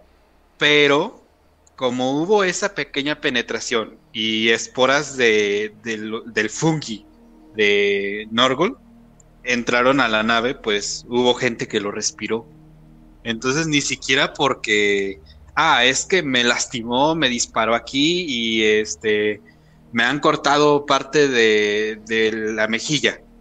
Es literal, o sea, si respiras eso, potencialmente ya estás en peligro de morirte. Es, una cosa loquísima, al menos. Y bueno, hay de ese destino o también porque Norgol también es el creador de la plaga zombie o sea, muchas veces la plaga zombie, como el nombre lo indica, eh, genera lo que va a ser, pues que todas las personas vivas, digo muertas en un mundo, eh, se conviertan en zombies. Y así pueden infectar a otros. De hecho, así muchos mundos del, del Imperio caen a partir de la, de la propia plaga zombie, más que de la plaga de los de la pudredumbre de Norgol. De hecho, el nuevo juego este de mm, Dark Tide se lleva a cabo en una ciudad pues colmena de, de la humanidad que cayó ante una plaga zombie, básicamente. Y le dio cabida a que invocaran demonios dentro de la ciudad y todo esto, ¿no? Pero sí, si buscan, de hecho hay esto una categoría dentro del lexicano, que es toda la lista de, enfermedades. No todas son de Norgol, no todas son creadas por Norgol, se puede decir. Hay unas que son del Imperio, por ejemplo, el virus de valor de vida es creado por el Imperio, aunque se va completamente de Norgol. Em, por ejemplo, el, el, agente magenta creo que era de... es como un arma biológica, pero no fue creada por Norgol. En este caso, la más importante que siempre se van a ver en la literatura es la del Norgul Rod, ¿no? Porque tiene el potencial para convertir a un humano, a un simple humano, en un portador de la plaga, ¿no? Y bueno, esos portadores de la plaga, para finalizar con ellos, también llevan muchas veces, casi no, nunca llevan armas de largo alcance. Esto cabe recalcar, también se parece mucho a Korn. Nunca los van a ver con armas de largo alcance, por lo menos a los demonios. Sino más bien llevan estas espadas también de plaga, que son estas espadas oxidadas, completamente llenas de secreciones, que asimismo llevan la, la podredumbre del propio Norgol. Y este, por ejemplo, el mundo de bubónicos es uno de los principales mundos donde hay está plagado de, de, estos portales de la plaga. Pero ahorita Raz, cuando terminemos de los demonios, nos va a hablar un poquito de los, planetas. Un par de, un par de, ya sabes. Un par de planetas, porque son bastantes también, como las enfermedades que hacen el propio Norgol. Y de hecho, ahí había una, una, ahí se con una pregunta que íbamos a responder aquí que era, o sea, las, enfermedades de Norgol en sí son un parásito, un virus, una bacteria, pues no hay que buscarle tanto, también es un universo de ciencia ficción, obviamente. Aquí no nada más es ciencia, sino más bien es incluso con propia magia y con propio espíritu y cosas así. Pero sí, podríamos decir que como un demonio toma forma en el mundo real con un cuerpo físico humanoide, vamos a ponerla así, esta enfermedad, que es un concepto totalmente espiritual, totalmente disforme, totalmente energético, toma una forma en la vida real o en el mundo de 40K, como una bacteria, como un virus, puede ser de muchas formas, como un parásito, incluso como parásitos gigantescos, ¿no? O sea, pueden infectar a una persona, pero en realidad más bien, más que esto que sea materia, es más bien energía, que toma una forma y se materializa en el universo real, como lo hacen los demonios. En este caso, las enfermedades de Norgol obviamente toman este sentido de un vehículo, que puede ser una bacteria, un virus, lo que sea, para seguir infectando a las demás personas, ¿no? o traer esos regalos y esas bendiciones que, que dice Norgol. Y también eh, recordemos, para los que no sepan muy bien de la, de la herejía, pero para los que no sepan la herejía de Horus, pues obviamente comenzó con Horus. Y pues una de las cosas eh, los cuales hicieron que Horus eh, se cambiara al otro lado es de que le dieron una visión mientras lo estaban curando de una enfermedad. Enfermedad que por cierto vino directamente hecha, cosechada y, específicamente para un propósito de Nurgle, la cual se usó en la espada del anatema y ya cuando está corrompida y todo eso, de hecho pueden buscar la espada y siempre se ve como corrompida con este tinte eh, verdecito. Y Nurgle fue, fue responsable completamente de eso, entonces podríamos decir que Nurgle fue una de las grandes influencias en que Horus cambiara de lado. No, y, sobre todo porque esa enfermedad, ¿no? Que, le da a Horus, es una enfermedad que, que deja casi, casi muerto un primarca. No, tengo que decir que son personajes rotos. son primarcas. el mejor sistema inmune de la galaxia, literalmente los tenemos primarcas. Por eso decía, incluso el emperador cuando decía, es que no, ninguna plaga los tocará o ninguna plaga los les hará daño. O sea, era literalmente, no solo metafóricamente, sino si era literalmente de que ninguna plaga los podía, les podía hacer daño. A ellos y a los Space Marines. Pero imagínense, para que a un punto al primarca más poderoso de todos les haga daño una de esas epidemias, de esas enfermedades, pues ya saben, ¿no? Cómo está. Sí. Cómo está el buen Norgle. Sí, más bien como que eh, eh, Norgle escuchó por ahí así de que no les va a tocar ninguna enfermedad y él así de, ah, con qué un reto. ¿Me estás retando, estúpida? Sacando las uñas, ¿no? Ay, aparte, eso sí no dijimos, pero dentro del jardín existe dentro del cuarto principal donde se habita Norgon, está, digamos, Isha, que es la diosa Eldar de la vida, de la medicina, entre muchas otras cosas, ¿no? Pero, este, más que nada, Norgol salvó a Isha porque es el conejillo de indias perfecto. Porque aparte de... No puede morir. No puede morir. Y tiene el poder de regenerarse completamente después de cualquier daño. Entonces, y aparte es la propia metáfora de la vida. Ella sí es la madre naturaleza. Es literalmente. Entonces, cualquier daño que le hagas se va reflejado pues en lo que serían los seres vivos. Entonces Norgol utiliza a Isha, que es la diosa Eldar, para probar cualquier enfermedad que haya creado, para cualquier eh, virus que haya creado, bacteria, lo que sea.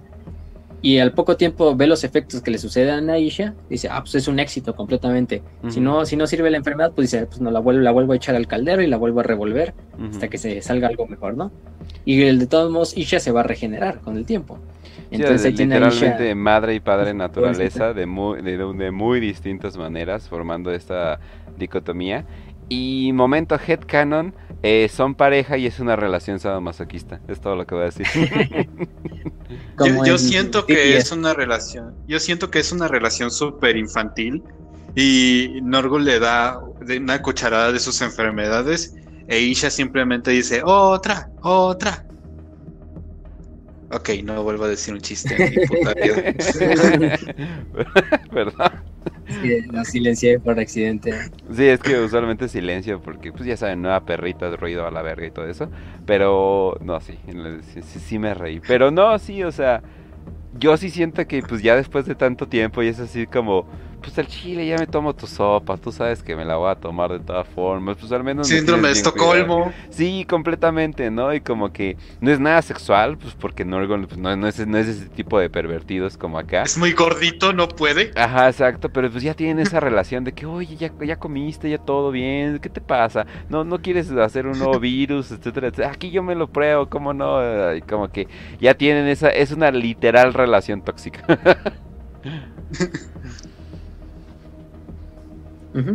Y bueno, para lo siguiente, ya para terminar los demonios, no todavía nos faltan, pero para seguirle con los demonios, vamos con los Norglings, los Nurgletes, les ponen en español. Los pequeños lords, también les llaman. Ah. Bueno, así le dice la Guardia de la Muerte, porque incluso la Guardia de la Muerte les tiene respeto a los pequeños Norglings, porque pues de cierta manera son hijos completamente directos de Papá Norgol, entonces incluso están sobre ti, el legionario de la Guardia de la Muerte, ¿no? De la mítica 14. Pero en este caso los Norglings son básicamente mini Norgles, estos sí son mini Norgles, no miden más que no miden más de un metro fácilmente.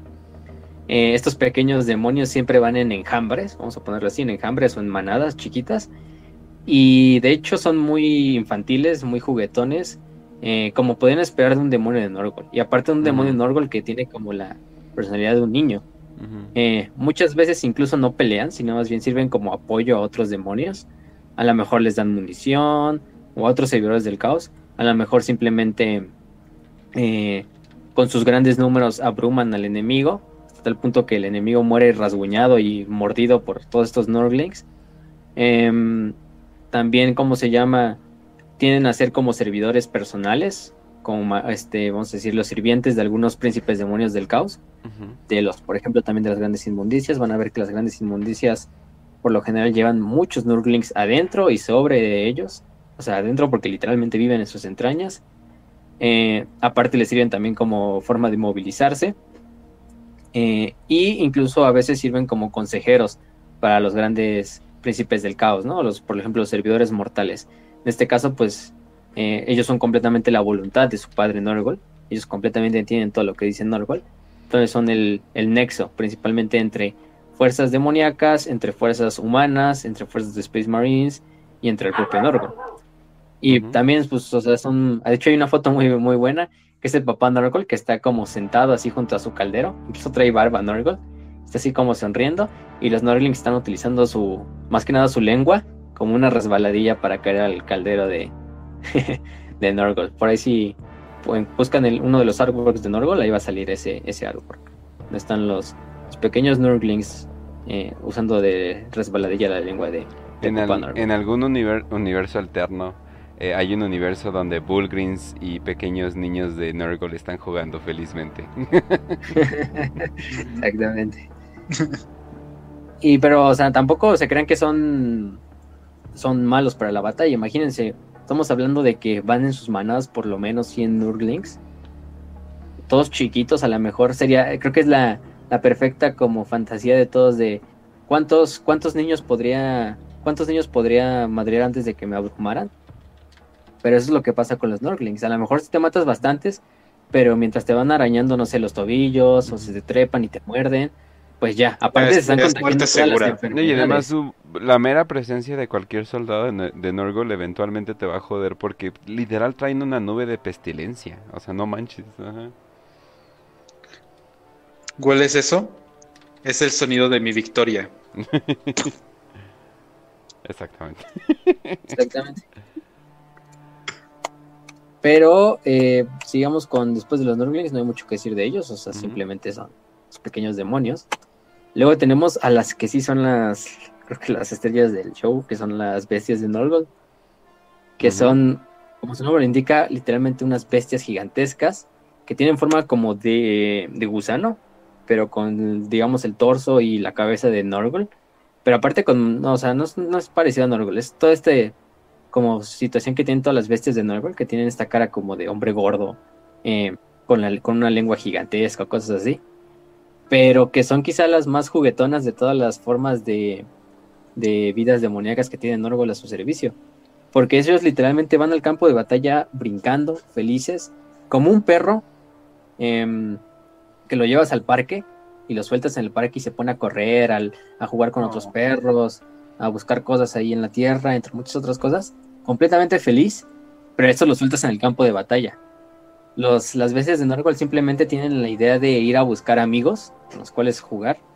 Eh, obviamente ellos, su concepto de jugar es como también lo haría un perro, no sé, lamiéndote, trepándote encima o cosas así. El problema es que si crees que una, una, lamida de perro es, es asquerosa, pues no, no sabes lo que hablas cuando hablamos de una bestia de Norgol. O sea, imagínense si los lame literalmente una lengua que mide básicamente como dos metros de largo pero aparte está imbuida en todas las enfermedades de Norgol. Y no incluso en enfermedades fuertes, sino pero a lo mejor en enfermedades leves para Norgol, en la escala de Norgol. Pero una enfermedad leve en la escala de Norgol es quizá peor que cualquier, que la enfermedad más asquerosa que tengamos aquí en la, en el, en la actualidad. No sé, por ejemplo, Tiene este, gangrena de Fournier, ¿no? Que la gangrena es un tipo de gangrena que te carcome todo lo que es la zona de los testículos, en el caso de las mujeres de los ah, labios, y se sube hasta el abdomen completamente. Puede ser por muchas bacterias. Pero en el caso de Norgol, imagínense si eso es leve para Norgol, ¿no? Eso es leve para Norgol. Entonces, imagínense si una de estas bestias gigantes, en el transcurso de que se te avienta para jugar contigo y lamerte, no te mata de, la, de la aplastada que te dio, simplemente con que te pase la lengua por encima queriendo jugar, pues va, pues te vas a morir en menos de, de un minuto y de repente la bestia va a sentir que tu cuerpo ya no está respondiendo al movimiento, va a decir, pues este ya, este ya no quiere jugar conmigo y se va a buscar a otra, a otra víctima, ¿no? Pero ella simplemente piensa que ya no quieres jugar con ella, entonces se va con otra, con otro ser humano, con otro soldado, con lo que sea. Entonces es algo muy, muy, muy cagado de, de las bestias de Norgol. No hay mucho que decir de las bestias de Norgol tampoco, simplemente son esta, estas bestias. La, la imagen cambia mucho. dependiendo de la edición. Por ejemplo, las bestias de la primera edición parecen como medusas, como, la, como esta medusa de la mitología griega, pero con un cuerpo como de, de, babosa. Luego ya en la tercera, en la cuarta edición, fueron como subiéndolas ya tenían una forma más como serpen, de, serpen, de serpiente, pero con esta lengua gigantesca. Y ya en la octava edición, que son las más nuevas, y del árbol que van a encontrar, son como estos eh, también hombres obesos gigantescos, pero que tienen las esas como prolongaciones en la cabeza que se asemejan a la cabeza de Medusa. Y este cuerpo como de gusano de babosa. Entonces son las bestias de Norgol, para que tampoco se confundan, porque hay imágenes diferentes. No, y cancelado las primeras imágenes. Y qué bueno, ¿eh? Cancelado, no. Norgol estás cancelado. ¿Cómo estás utilizando serpientes? No, no, no, no, no. Y luego tenemos a los. Bueno, tenemos otros pequeños demonios son los moluscoides, que no cabe decir mucho de ellos. Simplemente son una forma de montura. Como el nombre indica, son como un caracol gigantesco, todo podrido, en el cual va sobre él un. Por lo general son portadores de la plaga, otros grandes demonios, bueno, otros príncipes demonios menores, pero simplemente sirven como estos corceles, pero no son corceles porque simplemente los tienen los generales o los grandes los grandes capos de, los ejércitos de Norgol, ¿no?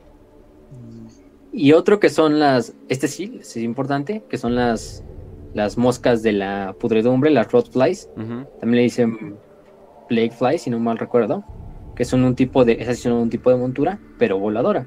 Como su nombre lo indica, son unas moscas gigantescas, totalmente gran, este, grandes, que tienen la forma de un insecto, de una mosca, pero una mosca que fácilmente puede llevar un portador de la plaga montado sobre su, sobre su lomo. Em, incluso se dice que estas eh, Rodflies, a veces cuando van en enjambres, pueden ir en enjambres. O sea, imagínense un enjambre de estas madres que miden fácilmente mucho más que un Space Marine.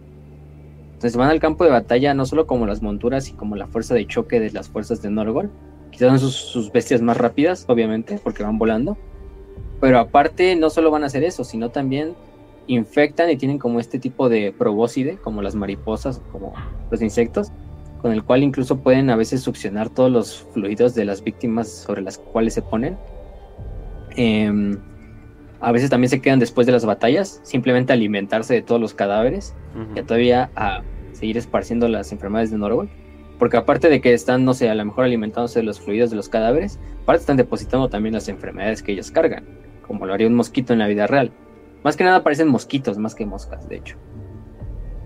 Y más que nada los utilizan como montura, ya los dijimos, los portadores de la plaga, los que sean de grandes, de grandes escuadrones o de grandes rangos más bien. Y forman estos que se llaman drones de las plagas, que son estos escuadrones de varios eh, portadores de las plagas, que sirven como forma de caballería. Como lo que serían los Juggernauts con Korn o los corceles de Slanesh con Slanesh. Ándale. ¿Sí? Y esos son, bueno, esos son los demonios más importantes, yo creo, de Norgol. Hay más, hay más, de hecho. Hay unos que se llaman Feculae Nordmos, que no, no los voy a traducir. Este, pero son como un tipo de árbol, que de hecho tienen la forma de la runa de, de Norgol, con estos tres círculos gigantescos. Pero habita en el jardín de Norgol y que tiene una boca gigantesca en el medio. Y más que servir como como un soldado en campo, son más bien como una forma de protección del propio jardín, ¿no? Por cualquier intruso que, que quiera entrar o cosas así. Eh, y aparte hay unos que se llaman glitchings, cabe recalcar, que son una forma de Nurgling, pero que se encarga como de, de sabotear maquinaria. Y de hecho tienen un pacto con los guerreros del hierro y con los tecnosacerdotes del Dark Mecánico, Y más que nada ellos se encargan de, son como los, los clásicos gremlins, que de hecho el término gremlin fue de que surgió para tipo de esos monstruitos que se metían a las máquinas y las hacían que fallaran. Eh, por ejemplo, con los pilotos de la Segunda Guerra Mundial. Pero en este caso son glitchings, porque son nurglings, entonces los que ocasionan estas fallas y averías en las máquinas del enemigo. Pero son nurglings básicamente. También, eh, bueno, ya, ya hemos hablado, ya hemos hablado mucho de él en los episodios de, la herejía. Pero pues también recordemos lo que es el hijo más querido, que es Mortarion. Mortarion siendo un primarca traidor, que ahora se, transformó en, eh, que sería el señor de la muerte. Y pues, la neta, la neta de mis diseños favoritos cuando, tiene, cuando tienes que ser un primarca. Eh, sí, sí, ya sé, Magnus, eh, pezones, cuernos, sí, ya sé, ya sé todo eso. Pero la neta, sí se me hace bastante vergas el diseño. El, diseño que últimamente le, han puesto a Mortarion. Ya siento que como que ya se define más con la hoz, las alas y toda esta... Ya le cambiaron un poquito la, paleta de colores a ser como verde morado, o sea, todo con toda la onda que trae. Obviamente... Y, Está bien chido, pues, o sea, está bien chido todo su diseño, pero aparte, Mortarion siendo uno de los güeyes de que pues, literalmente desde el principio decide, ok, este güey va para Nurgle, sí, fue para Nurgle y ha sido uno de los más efectivos eh, combatiendo, de, creo que lo más reciente es de que se dio en la madre con, con Gilliman y pues salió ahora sí que sin daños, entonces la neta Mortarion probablemente es uno de mis primeros favoritos. La verdad que tiene muy, buen respeto, o sea así seas leal del caos o, partidario de senos o, cualquier cosa más que pueda encontrarse en 40k.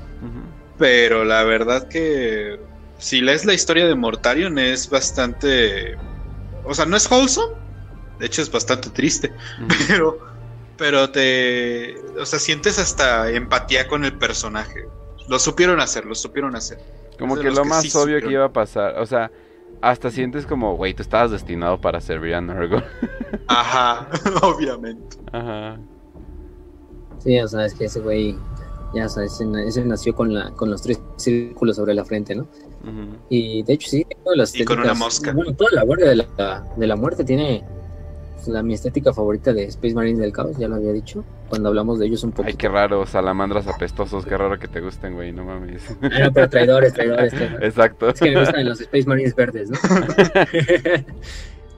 pero sí, bueno, esos, creo que cuanto a demonios, también hay algunos este, motores demoníacos, Demon Engines, son esta parte demoníaca y parte tecnológica que se dedican a Norgol.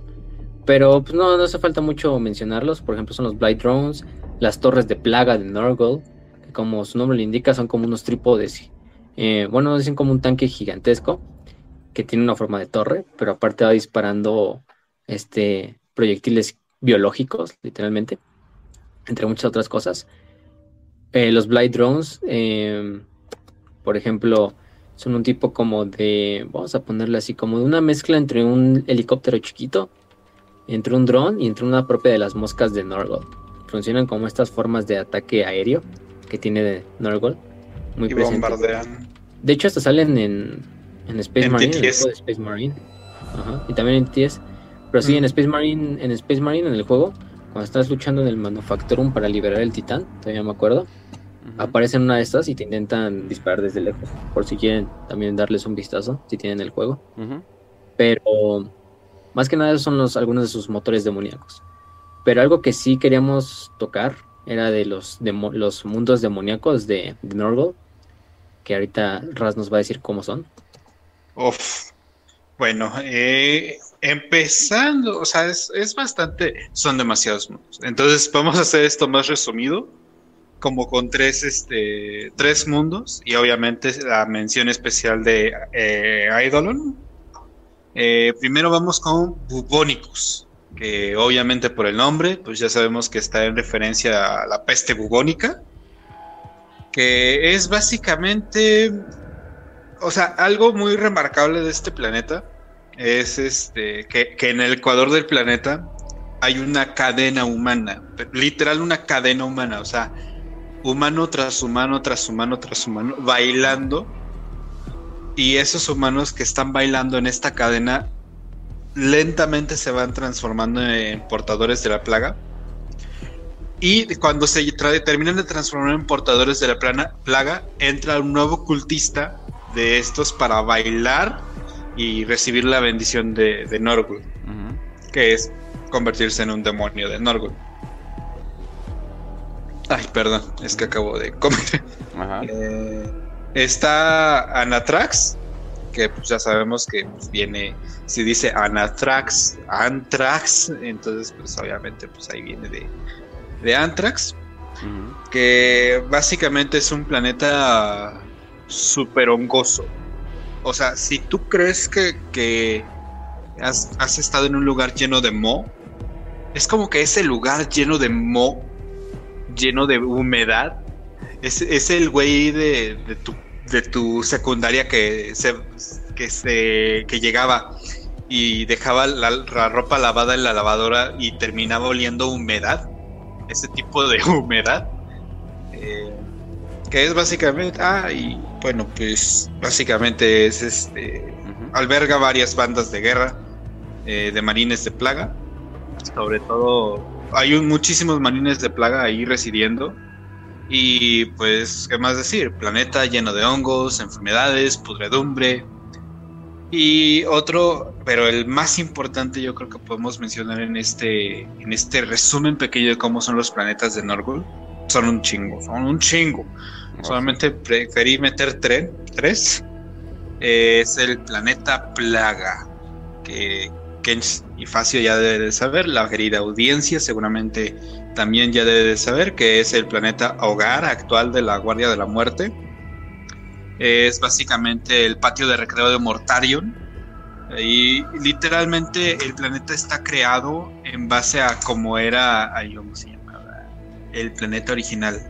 Sí, el planeta original. Eh, este, ah, era Sortarius, creo. No, los Sartorius no. No, no, no, no, ese es otro. Ah, sí, o sea que es una, es una de la guardia. Sí, es una Ajá, sí, sí, sí. Es una copia directa que literalmente así de, ah, mira, hijo, te hice una copia porque ya valió pito el otro lugar, entonces, pero toma, es como tu infancia, ¿verdad? Sí, sí, literalmente. Barbarus, Barbarus. Y, básicamente tiene, o sea, la misma estructura social, la misma estructura de cómo se, cómo era antes el planeta, antes de la herejía. igual de horrible. igual de horrible. Igual de, solamente que ahora está pintado de verde y no de este amarillo con rojo blanco. Ahora es completamente todo verde. Y pues básicamente ahí hay eh, defensas orbitales, o sea, todo está lleno de, demonios. La población civil está en un lado del planeta y están completamente prohibidos a convivir con Space Marines. De hecho, la población de este planeta, del planeta Plaga, eh, solamente puede ser concedida el la bendición de ser un, de un marín de la plaga si es que ven algo especial en esta persona, pero si no ven nada especial, se queda viviendo en el planeta Plaga, termina siendo un este, cultista del caos, muere a temprana edad por tantas enfermedades que está procreando, eh, etcétera, etcétera, ¿no?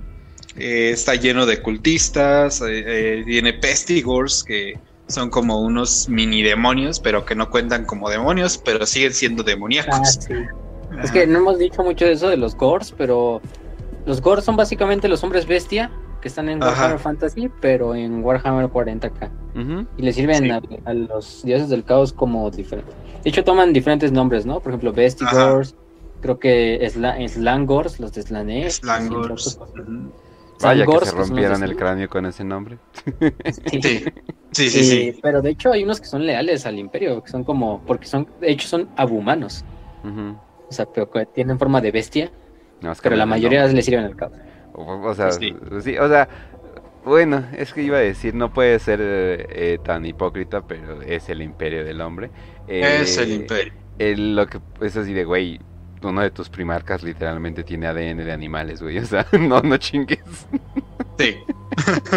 O sea, toda una legión tiene así pedazos de lobo en su ADN y, así de, y, vas a andar diciendo así, no, esos son mutantes, vamos a matarlos, no manches. Ajá. Entonces, pues sí, este, o sea, es la principal población de este planeta. Y después está su continente en Eidolon. O sea, Norgol tiene un lugar en Eidolon también. Eidolon es el planeta de los cuatro dioses del caos que comparten, que pelean entre sí, que hay constantes guerras. Desde los planetas van O sea, el planeta tiene como que cuatro este, continentes.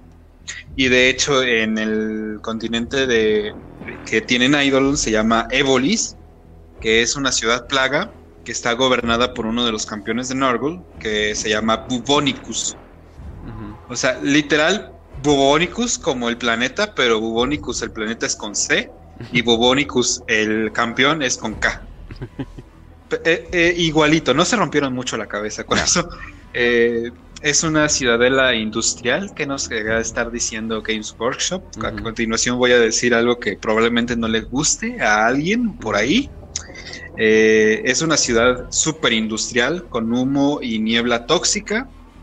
Es una, o sea, la sociedad está separada entre eh, como que grandes campeones, eh, grandes bendecidos y los que están esperando la bendición. Cuando llegan visitas a este, a esta ciudad, de hecho parece que la ciudad está vacía, pero está repletamente poblada. ¿Qué es lo que ocurre? están esperando al momento adecuado para aparecer frente tuyo y definir cuál será tu destino. De hecho, es, están como, es un poquito wholesome cuando estás en el planeta como visitando, estás este, visitando esta ciudad, porque se te puede aparecer cualquier persona en el, en el planeta. O sea, puede ser un cultista del caos, puede ser un marín de la plaga, puede ser un demonio de, de Norgul, o inclusive el mismo gobernador Bubonicus. Y la única condición, o sea, cuando tú le dices, no, es que yo quiero pasar eh, al, al otro lado de la ciudad. O sea, Bubonicus puede decir, ok, va, te la, te la concedo. O sea, no te voy a hacer nada, pero el único precio es que tienes que pagar tu alma a Norgol o tienes que aceptar tu muerte. Pero, o sea, una muerte espiritual, por así decirlo. No te va a matar ahí, sino que simplemente, o sea, te dicen, ah, pues tienes que aprender a aceptar tu muerte o tienes que darle tu alma a Norgul. Y te dejan vivir. Entonces por eso la ciudad está tan plagada. Y hay mucha gente que no supera la prueba de aceptar la muerte y son precisamente los que viven ahí y se convierten en los cultistas más cultistas de, de Norgul que pueden haber.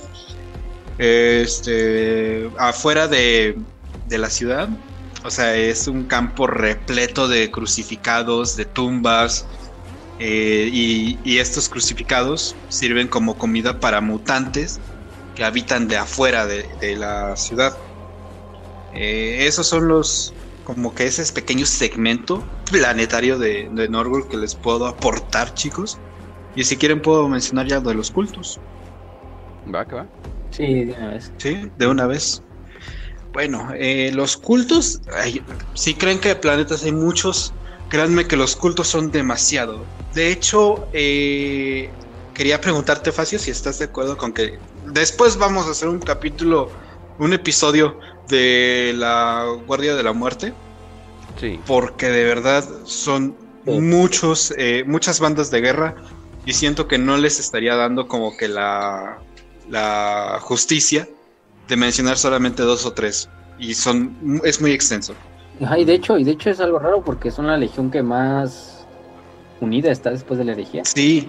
Es la mejor organizada de las todas las traidoras.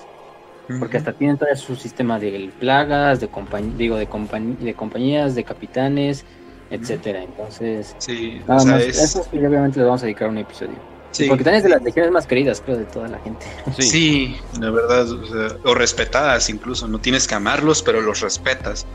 Pero bueno, continuando con los cultos, están los hijos, o sea, no son todos, pero son unos, unos cuantos para representar algunas historias.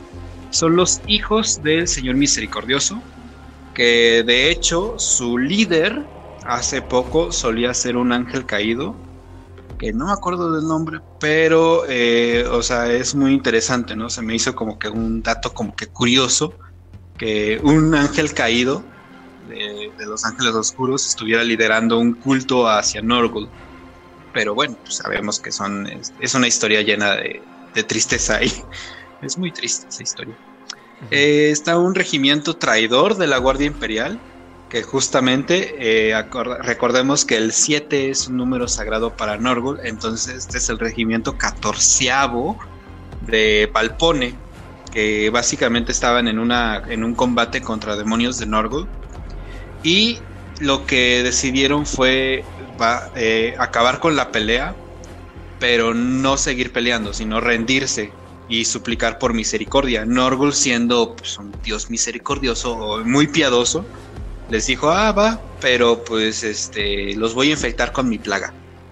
Entonces, básicamente lo que pasó fue que de todo ese regimiento de guardias eh, imperiales, al menos como que un tercio murieron a partir de esta plaga o que se mataron entre sí y el resto quedaron completamente vivos, o sea, son, son superhumanos ya. Algunos están ya en filas con... Perdón, es que acabo de comer. en filas con o sea, con la Guardia de la Muerte, perdón, eh, y han participado en la, en la Guerra de los Mundos de Sabat, de hecho. Eh, eso es el regimiento traidor de la catorceava de Valpone. Están los sacerdotes de la muerte de Mayer, que básicamente, para ponerlo en manera muy resumida, ¿se acuerdan del juego de Assassin's Creed? Sí. Básicamente son los asesinos, pero de la plaga. O sea, están ah. repletos de enfermedades, están y son usados muchísimo en cruzadas, eh, cruzadas negras o en este, guerras de plaga como agentes especiales para asesinar o eliminar eh, objetivos predeterminados y son extremadamente buenos para, matar, básicamente. Hmm. Están eh, otros, hay tres que tienen básicamente la misma función, que son los dadores de vida, la séptima bendición y la conjunción séptuple, que básicamente lo que hacen es infiltrarse en todo el imperio para esparcir plagas, este, hacer este, ser agentes de Norgul, planetas imperiales, y hacer que, lleguen, este, por ejemplo, eh, la enfermedad del, virus zombie a los planetas imperiales, eh, se ponen a invocar demonios, eh, están es básicamente como un microterrorismo a niveles de 40k, ¿no? Eh, eh, está la mano, la mano oculta, que son, o sea, que ellos tienen un culto a Norgul en cuestión de amar a, la vida. Entonces, porque ellos aman la vida, lo que decidieron fue exterminar toda vida humana porque consideran a los humanos como una plaga para el, universo. Entonces lo que hacen es como disminuir la población humana hasta, hasta que llegue a cero. Y de hecho son bastante rechazados por otros seguidores de Norgul. Pero es que ellos aman tanto a Norgul que creen que eso es darle armonía y amor al universo. Como, ah, es que estoy matando la plaga que te está destruyendo un pequeño universo. Y están eh, haciendo genocidios intergalácticos, ¿no?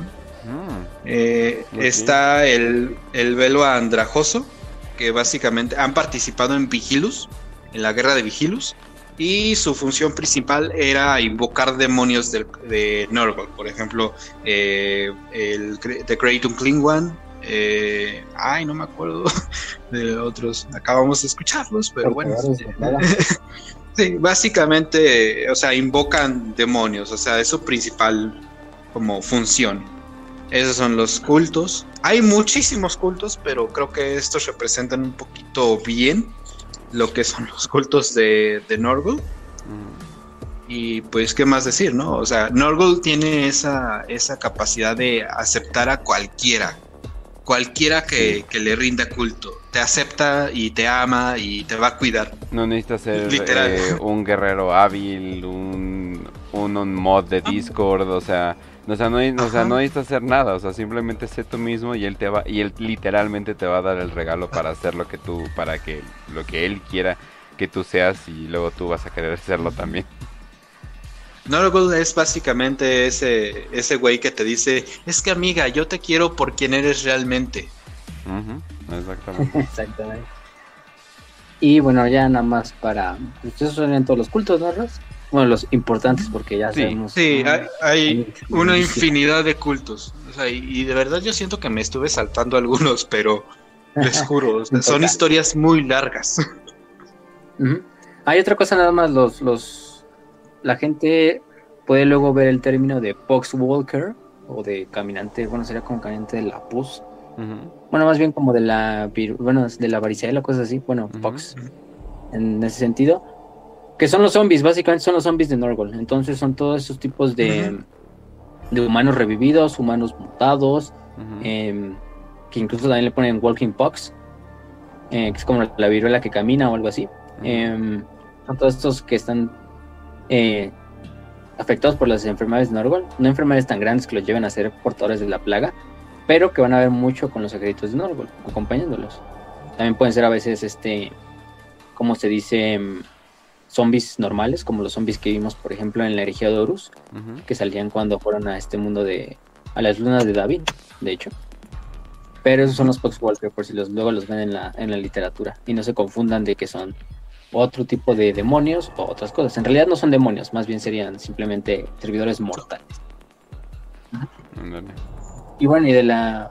Sí, bueno, ya. Y de eso sería todo en cuanto a cultos, cultos importantes. Ya dijimos que de la Guardia de la Muerte les vamos a dedicar un episodio. Porque se necesita un episodio propio. Que hay mucha info de ellos que podemos sacar. Pero recuerden, siempre tienen sus siete clásicas compañías. Eh, ya desde antes de la herejía de Horus ya estaban como predispuestos a hacer de Norgol, eso era clásico, clásico. Desde el momento en que este Mortarion puso un pie sobre Bárbaros. Pero eso nos abre la, puerta a que hablemos un poco de los personajes importantes de Norgol, ¿no? Los personajes más reconocidos de Norgol. En este caso, yo creo que deberíamos empezar con el propio Typhus. Que Typhus quizá no es el más poderoso de la Guardia de la Muerte, es, obviamente es Mortarion. Pero Typhus es el campeón más grande de Norgol mortal actualmente. Porque hemos dicho muchas veces que Norgol cuquió básicamente a este. ¿Cómo se llama? A Mortarion. Sí. Hecho, Mortarion era de los primarcas que más se oponían a la religión, al uso de poderes psíquicos, entre muchas otras cosas. Pero Typhus, eh, bueno, nació como Typhon, como Calas Typhon, en el mundo de Bárbaros. Fue el primer capitán de la primera compañía.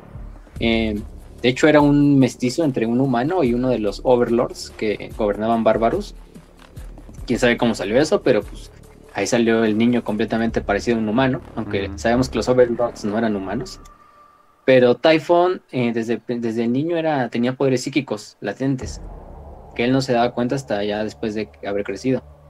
Pero él fue uno de los principales seguidores de, Erebus y de propio Lorgar, porque él ya tenía un culto a Norgol y ya conocía el caos desde antes de que Erebus y Lorgar y Horus llegaran con las, obviamente con las propuestas abiertas de únete con nosotros hermano, únete al caos. Y de hecho fue el que incitó principalmente a que, a que, la Legión de la Guardia de la Muerte cayera completamente, porque él fue el que se dedicó a trazar la, ruta de regreso desde Isban 5, si no mal recuerdo, eh, creo que ya dirigiéndose hacia Terra, pero básicamente los desvió en el camino a toda la Guardia de la Muerte y su flota, haciendo que llegaran a un sitio de la disformidad que estaba totalmente eh, llevado por Norgol él era el capitán de la Terminus Est, que es una nave. De hecho, pueden encontrar fotos de las naves y es una nave que ya tiene hasta tentáculos en el casco, biomasa en el casco, muchas otras cosas. Y después de que entraran a la disformidad, esto hizo que, que toda la, toda la, ¿cómo se llama? Toda la tripulación de la flota de los de la Guardia de la Muerte fuera azotada por la plaga del destructor, que era un tipo como de plaga de Norwell que se basa en unas moscas que entran pues, por los orificios del cuerpo y hacen que básicamente te pudras desde adentro, ¿no? Eh, hasta que finalmente te hinchas tanto que explotas. Y muchos legionarios fueron infectados por esto, legionarios de Space Marines. Eh, muchos murieron en el, en el, camino y esto obligó a básicamente a, a, Mortarion a decir si alguien me escucha dentro de estas dentro de la disformidad que me ayude y salve a mis hijos no de esta enfermedad y todo era un plan entre el propio Typhus, entre el propio Norgol, de traer a Mortarion al lado del caos completamente. Y es cuando Norgol les da estas bendiciones y nace la Guardia de la Muerte que todos conocemos y amamos hoy en día, ¿no? Esta Guardia de la Muerte ya de Marines de las Plagas. Eh, Mortarion asciende a ser un príncipe demonio. Obviamente salen de la disformidad completamente diferentes a como entraron. Totalmente la legión ya no se parece a lo que entró a la disformidad. Sino salen como estos nuevos marines de las plagas. Mortarion ya como un príncipe demonio de Norgol completamente eh, podrido, necrosado, todo lo que sea. Pero Taifu se convierte en su más grande campeón. Aparte, hereda de Norgol lo que es la plaga del destructor. Entonces se vuelve como el host de esta plaga del destructor. Si se fijan muy bien en su armadura, ya de, Space Marine de la plaga, tiene esta como, no sé, como un panal en la espalda que está conectado a su propio cuerpo y en el cual vive toda la mayoría de las moscas que forman parte de la plaga del destructor. Y desde ahí este um, Typhus eh, también le dan el nombre de el, este, el Traveler, el, el, el que viaja, bueno, el, sí, eh, y es el principalmente dado de Norgol. Aparte de eso, también no tiene ya muchas relaciones con Mortarion, porque Mortarion tarde o temprano se dio cuenta de lo que había hecho Typhus y como que lo desterró de la legión formalmente, pero el propio eh, Typhus se quedó con la primera compañía y la primera compañía le sirve como su banda de guerra, vamos a ponerlo así. Y es el buen Typhus. Vamos a hablar mucho de él cuando hablemos de la, de la herejía de Horus, porque también tiene unos papeles importantes. Eh, por ejemplo, cuando intentan corromper a Nathaniel Garro, también cuando participa en la batalla de Terra, pero eso es para otra, para otra historia. De grandes demonios, por ejemplo, tenemos a Kugat y a Ulker.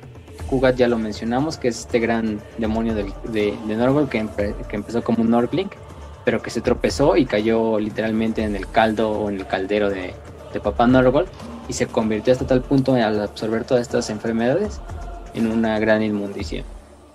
Eh, a partir de ahí, este Kugat em, también se dio cuenta de que se había convertido como en la personificación de la enfermedad perfecta y desde ahí se, se, ha dedicado a vagar por la galaxia buscando los perfectos ingredientes para recrear la toxina eh, de Norwell que lo infundió, ¿no? Que le dio el poder que tiene actualmente Kugat. Y aparte de eso, también, em, por eso a veces lo van a ver que captura a ciertas víctimas que ya están corruptas con ciertas enfermedades y se las lleva a su como guarida dentro de la disformidad, que es aparte de la de su padre, en el cual puede estudiarlas a más de cerca y todo esto, ¿no? Eh, Kugat incluso participó en este em, en la batalla de, en la batalla de Terra, eh, luchando en la puerta de, de León, que es una de las puertas del Palacio Imperial, em, hasta que fue destruido eh, principalmente por los eh, Stormseers de los cicatrices blancas y el Adeptus Custodes, antes de que pudiera hacer su, su, esta, su tarea principal, que era infiltrarse dentro del palacio, para así también intentar eh, corromper el interior del palacio y también al propio emperador. Pero ese es el buen Kugat, que es mm. uno de sus más grandes demonios, y Ulker, que ya hablamos de él, que es el del subsector Aurelia, eh, también tenemos a este Epidemios, cabe recalcar Epidemios. Eh, Epidemios, de hecho, es un portador de la plaga, no es un, ¿cómo se llama? Una gran inmundicia, pero es el, el elegido de, de Norgol, eh, el que lleva como su, su, silla personal, que es esta como silla en la que siempre va montado Epidemios, que la van cargando muchos portadores de la plaga, Norglings, entre muchas otras cosas.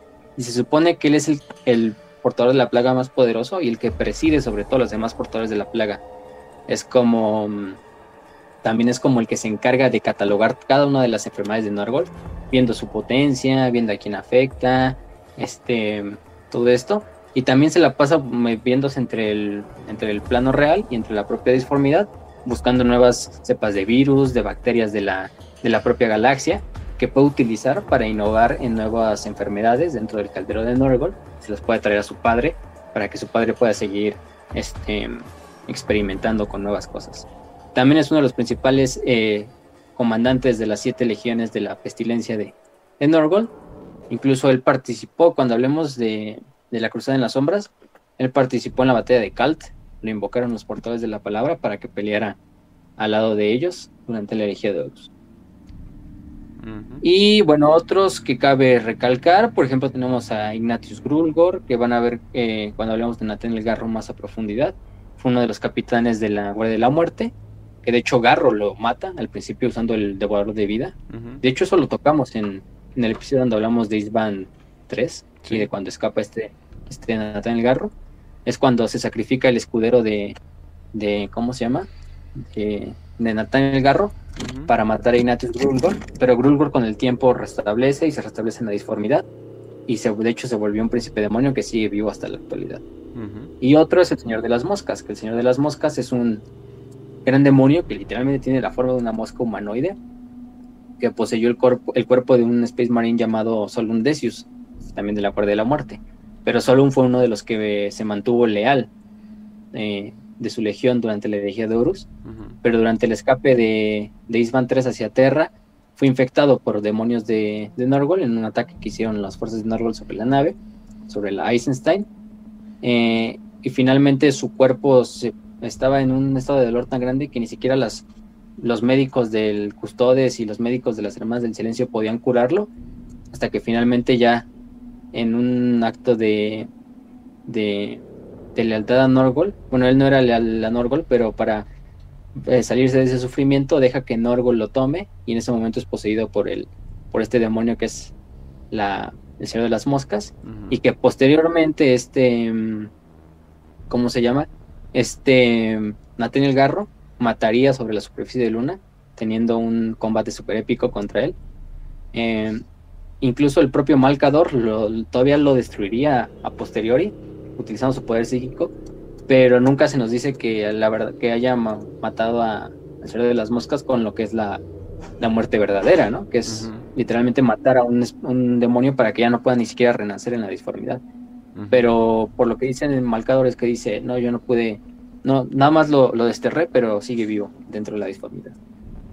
Pero ese es el buen Señor de las Moscas, que lo pueden encontrar más que nada en la novela del vuelo de Eisenstein y el de la daga enterrada, es otra de las novelas eh, que hablan más que nada de Mortarion y de la Legión de la Muerte, de la Guardia de la Muerte, durante la herejía de Horus. En un fin de, en un fin de semana se echan cualquiera de esas, si están buenas. Sí, están buenas, de hecho. Te pican. Aparte. Están son un poco más cortitas, un poco más cortitas que las otras. Sí. La de la daga enterrada no la he terminado de leer, pero la del vuelo de la se les puedo decir que es muy buena. Si les gusta Disney 3, si les gusta la Guardia de la Muerte, si les gusta todo lo relacionado a, ellos, pues léanse esa del vuelo del No me acuerdo. Creo que fue. Ay, no me acuerdo del nombre, es uno de los Em, que por cierto, de por sí iba a leer uh, un poquito comentario off topic. De por, de por sí iba, de por sí iba a leer la nueva novela de Beckwin, pero ya cuando me dicen que hay un pinche spoiler a más no dar bien cabrón. es como, hijo de su chingada madre, ¿en serio, Dabanet? En un libro que yo dije, ah, seguramente no afecta el lore en general. Tiras una de las bombas más grandes que, que ha habido en el lore últimamente, pero bueno. No hablaremos de eso. No, se, lo, no se los diremos. Por lo menos. Por lo menos hoy. O por lo menos hoy, o en el tiempo cercano, no les diremos el spoiler que está en la novela de Beckwin. es un spoiler que viene a cambiar todo, todo, lo que sabemos del lore de Warhammer. 40.000 eh, por lo menos, o de la narrativa actual. Pero pues mejor se los dejamos. Simplemente les damos una pista. Eh, el rey. el, rey, amarillo. amarillo. El rey amarillo si conocen El Rey Amarillo, tiene que ver con eso. Sí. De las novelas de, de Eisenhorn, de Ravenor y de Beckwith. Sí, es como, oh, por, pero bueno, vamos a continuar. Pero sí, esa es la historia. Digamos, este, digamos. Sí. eh, y bueno, esos serían todos los personajes que de verdad, bueno, valen la pena mencionar. Hay muchos otros también, otros capitanes de la Guardia de la Muerte, otros demonios otros grandes demonios, entre muchas otras cosas. Pero yo creo que con eso son suficientes para dar una idea de cómo son los personajes de Norgol, quiénes le sirven a Norgol, y más que nada, pues, que conozcan a más, más a Norgol, pero a, a través de sus, de sus servidores y no tanto de él. Así es. Bueno, y finalmente nada más el jardín de Norgol, para que quede como un brevario. Recordemos que cada dios tiene su lugar en la disformidad. En el caso de Norgol es un jardín. Sí, realmente un jardín. En el cual se cultivan plantas, animales, bueno, más bien hay animales, eh, bestias de Norgol, muchas cosas. Viven Nordlings también, de hecho. Eh, pero es un jardín en el cual también se cultivan y se ponen más que nada todas las, enfermedades que ha creado el propio el propio Norgol. Em, es un jardín que constantemente está tomando diferentes formas dependiendo de la enfermedad que se esté probando. También donde radica el propio, el propio, vamos a poner donde es la casita del, donde está la casita de, de Norgol, como si fuera el pantano de Shrek, pero ahí está dentro del jardín de Norgol. Aparte ahí también tiene a Isha atrapada en una jaula, que es donde prueba cada vez que quiere hacer una nueva una nueva enfermedad, pues ahí pone a las esta, se las pone a Isha, ¿no? Pero es, o sea, como se puede esperar, cada dios tiene su, su reino dependiendo de sus conceptos que represente. Y en el caso, pues, de papá naturaleza o de papá Norgol, eh, tiene un jardín, ¿no? Una selva. Más que un jardín, parece una selva, completa llena de enfermedades, de bestias de Norgol, de Norglings. Estoy seguro que Isha está rascándole la pancita a alguna bestia de Norgol por ahí. sí, ese es, ese es la, la, el jardín de Norgol. Nada más. Ok. y bueno, gente, espero que les haya gustado este episodio de Nurgle. Con esto terminamos todo lo que tiene que ver con el papá Nurgle. Y vamos a em, ir con el siguiente episodio con probablemente uno de los dioses más interesantes, que es Sinch. Y ahí vamos a ver, ahí vamos a ver qué onda con, con este dios, ya que Híjole, hay, mucho de qué hablar. Ni siquiera vamos en exacto, ni siquiera vamos a empezar ahorita, porque sería picar eh, un nido de avispas que, que, no, que no terminan. Pero bueno, entonces pasamos a las 5 de 5. Facio, ¿me podrías decir cuáles son las 5 de 5? Sí, bueno, y nada, antes de, antes de entrar, nada más una frase para despedir el programa, como siempre lo hemos hecho. Tenga que ver con, con nuestro Dios eh, patrón que estamos hablando. Y en este caso es Todas las cosas deben marchitarse y morir. Que la raíz se pudra y las flores se marchiten, para alimentar la pestilencia de la esperanza abandonada. Esa frase es de Agathon, el, el, portador de la viruela, que es uno de los grandes demonios de Tenorgon, una gran inmundicia, de hecho. Y ya, bueno, vamos con lo de los... Las preguntas. Nos llegaron bastantes preguntas, de hecho hubo unos que hicieron... contestamos una que otra, ¿no? De hecho con este programa. De hecho, por ejemplo, este Alex Burtea nos preguntó lo de cómo funcionan las enfermedades a nivel celular de Norgol. Yo le ya diría, pedos del inmaterio. sí, no lo entenderías. Em, dice, luego tenemos una que es de Darien Rojas. Y dice, eh, bueno, tiene varias preguntas, pero la que quiero rescatar es, ¿Qué pasaría si Norgol creara una enfermedad específica para los tiránidos? ¿Estos se adaptarían a la enfermedad de Norgol o esta sería superior y los destruiría? el pedo es, el Ouroboros sin terminar, ¿no? O sea, eh, te, hago, te, hago una te hago una enfermedad, pero tú te vas recuperando y adaptando, pero te hago una enfermedad. Es como que va el, el eh, círculo completo. Algo como, el, algo como el SIDA, tal vez, que ataque su sistema inmunológico para que el resto de las enfermedades se lo chingan, podría ser como lo más efectivo. Pero la cosa es con los tiranes es de que, pues bueno. Son insectos. Ajá, exacto. te voy a decir algo. Eh, tú le puedes meter una cepa de enfermedad a un insecto en una generación. Pero dentro de dos generaciones ya habrán desarrollado las suficientes defensas inmunológicas para que esta enfermedad no les vuelva a pasar nunca en, toda su, en todo el futuro. O sea, hay enfermedades que hoy tienen hormigas y si esas hormigas desarrollan un anti, una antienfermedad, por así decirlo, una resistencia se hace y ya no reciben esta enfermedad nunca más. Entonces, suponiendo ¿no? que los tiránidos tengan esta, esta habilidad, o sea, aunque Norgol les aviente su enfermedad más pesada, más cabrona, no les haría mucho, mucho daño. Y en dos generaciones ya, ya ni Norgul ya no tendría armas para pelear contra los tiránidos. Es por eso mismo que el imperio se niega a, usar virus devorador de vida con los tiránidos. Porque les metes un virus devorador de vida y a lo mejor puedes echarte a los que están atacando ese planeta. Pero todos los tiránidos que están alrededor de, de la galaxia, pues ya van a haber desarrollado una, una defensa, una ya van a ser autoinmunes a la, a la mejor arma que tiene el imperio. Y es lo mismo aquí. y, es el gran, peligro de los tiránidos, que o sea que literalmente podrían acabar con todo el caos eh, pues siento que para allá van, sobre todo por el hecho de a, dónde van en su dirección, es como, ay güey, ¿qué está pasando? Pero sí, ay, y alguien en el grupo de Telegram preguntó así de, oye, pero ¿qué pasa si matan a Slanesh? Bien, bien no se puede matar a un dios, o sea, o sea, no, o sea, simplemente no se puede, tal vez eh, mediante la mano de otro debilitar. Ah, exacto. Tal vez la mano de otro dios pueda debilitar a, uno, pero si las personas que lo están adorando le están dando energía siguen ahí, va a estar de una u otra manera. Tal vez, no sé, eh, el avatar de... No, no, no.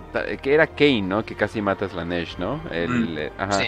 Eh, tal vez, o sea, tal vez la hubiera matado, pero haz de cuenta que se hubiera quedado un metafórico huevito por ahí siendo alimentado y eventualmente iba a salir Slanesh otra vez.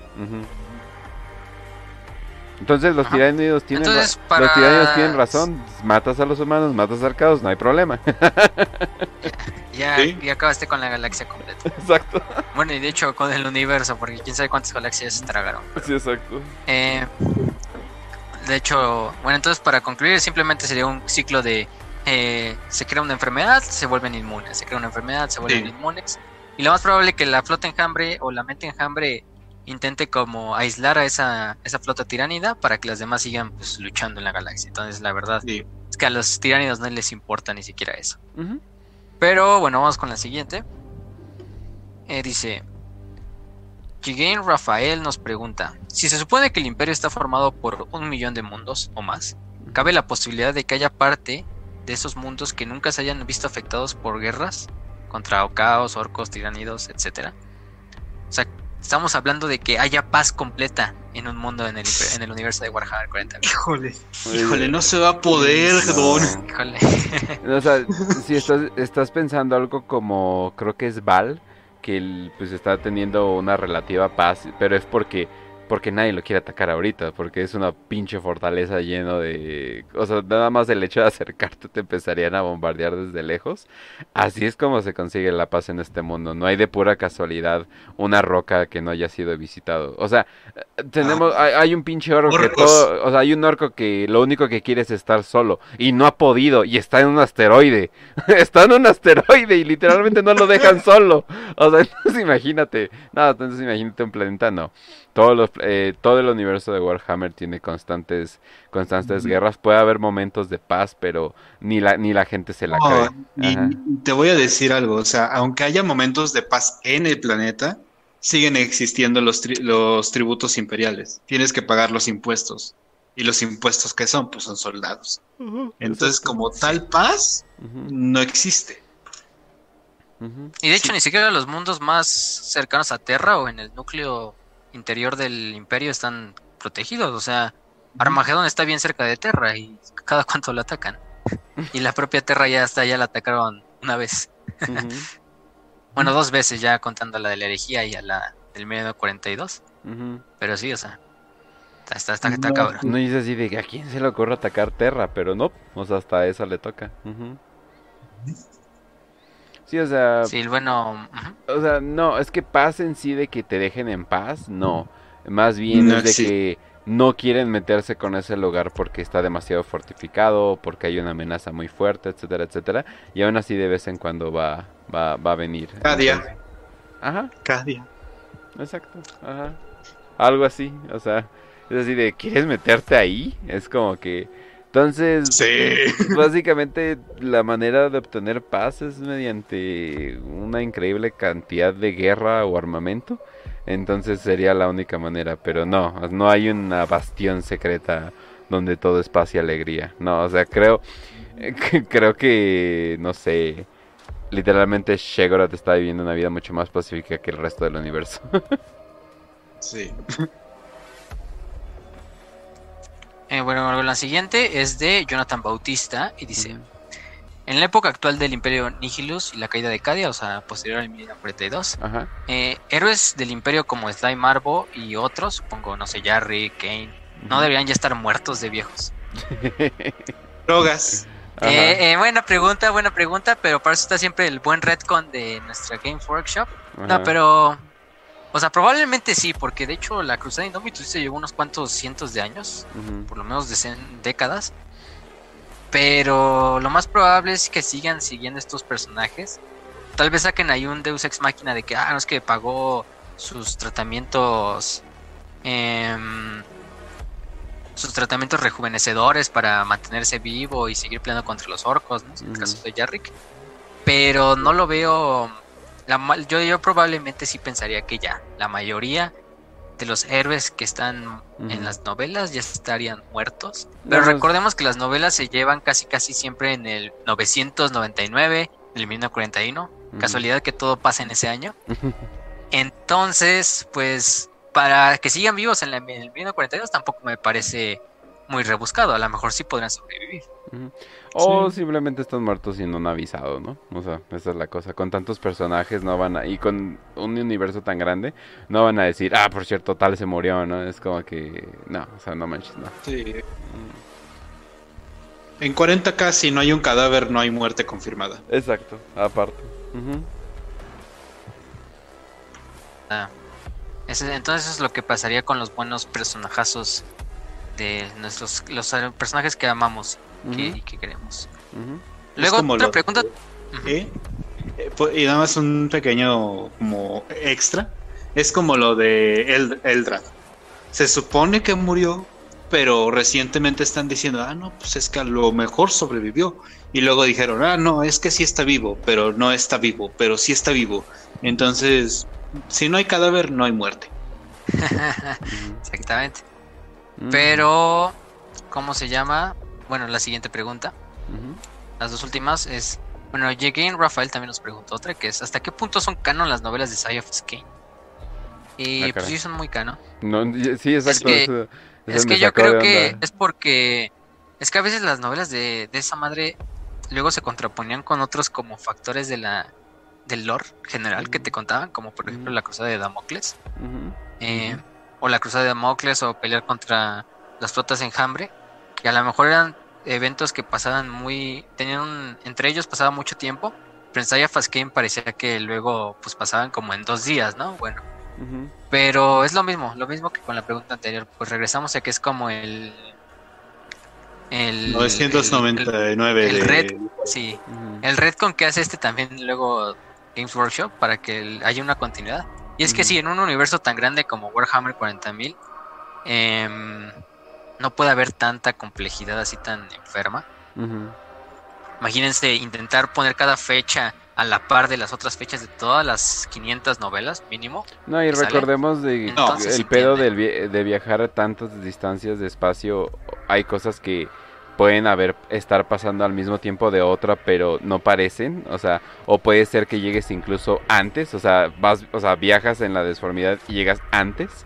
eh, llegas a llegas a un pasado eso eso es completamente normal entonces quién está apuntando el tiempo quién está viendo todo esto y gente no se lo tomen tan en serio también Sí, sí, sí. Pero de Es todos sí es canon.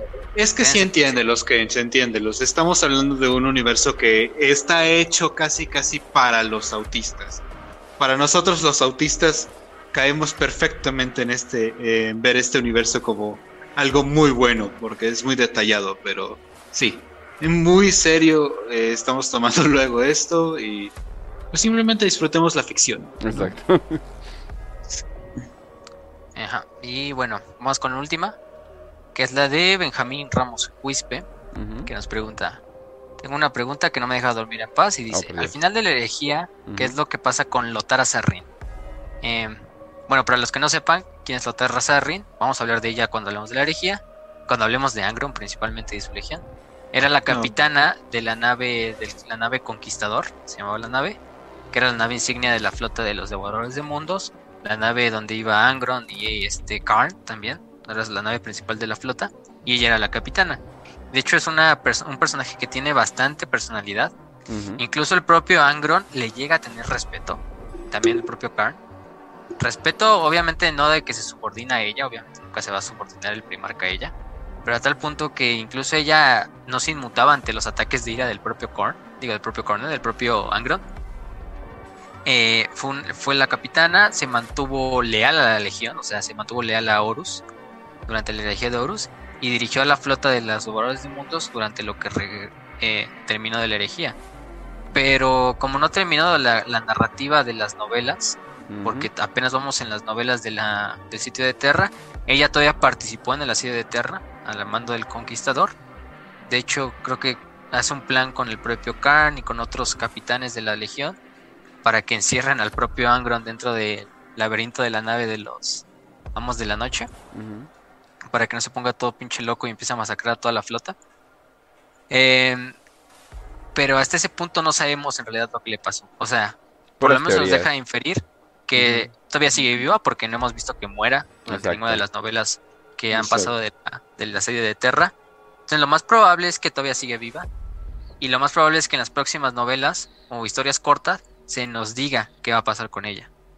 Y ah. también pregunto un poco acerca de su visión. Pues ella más que nada era un tipo de lealtad a Angron.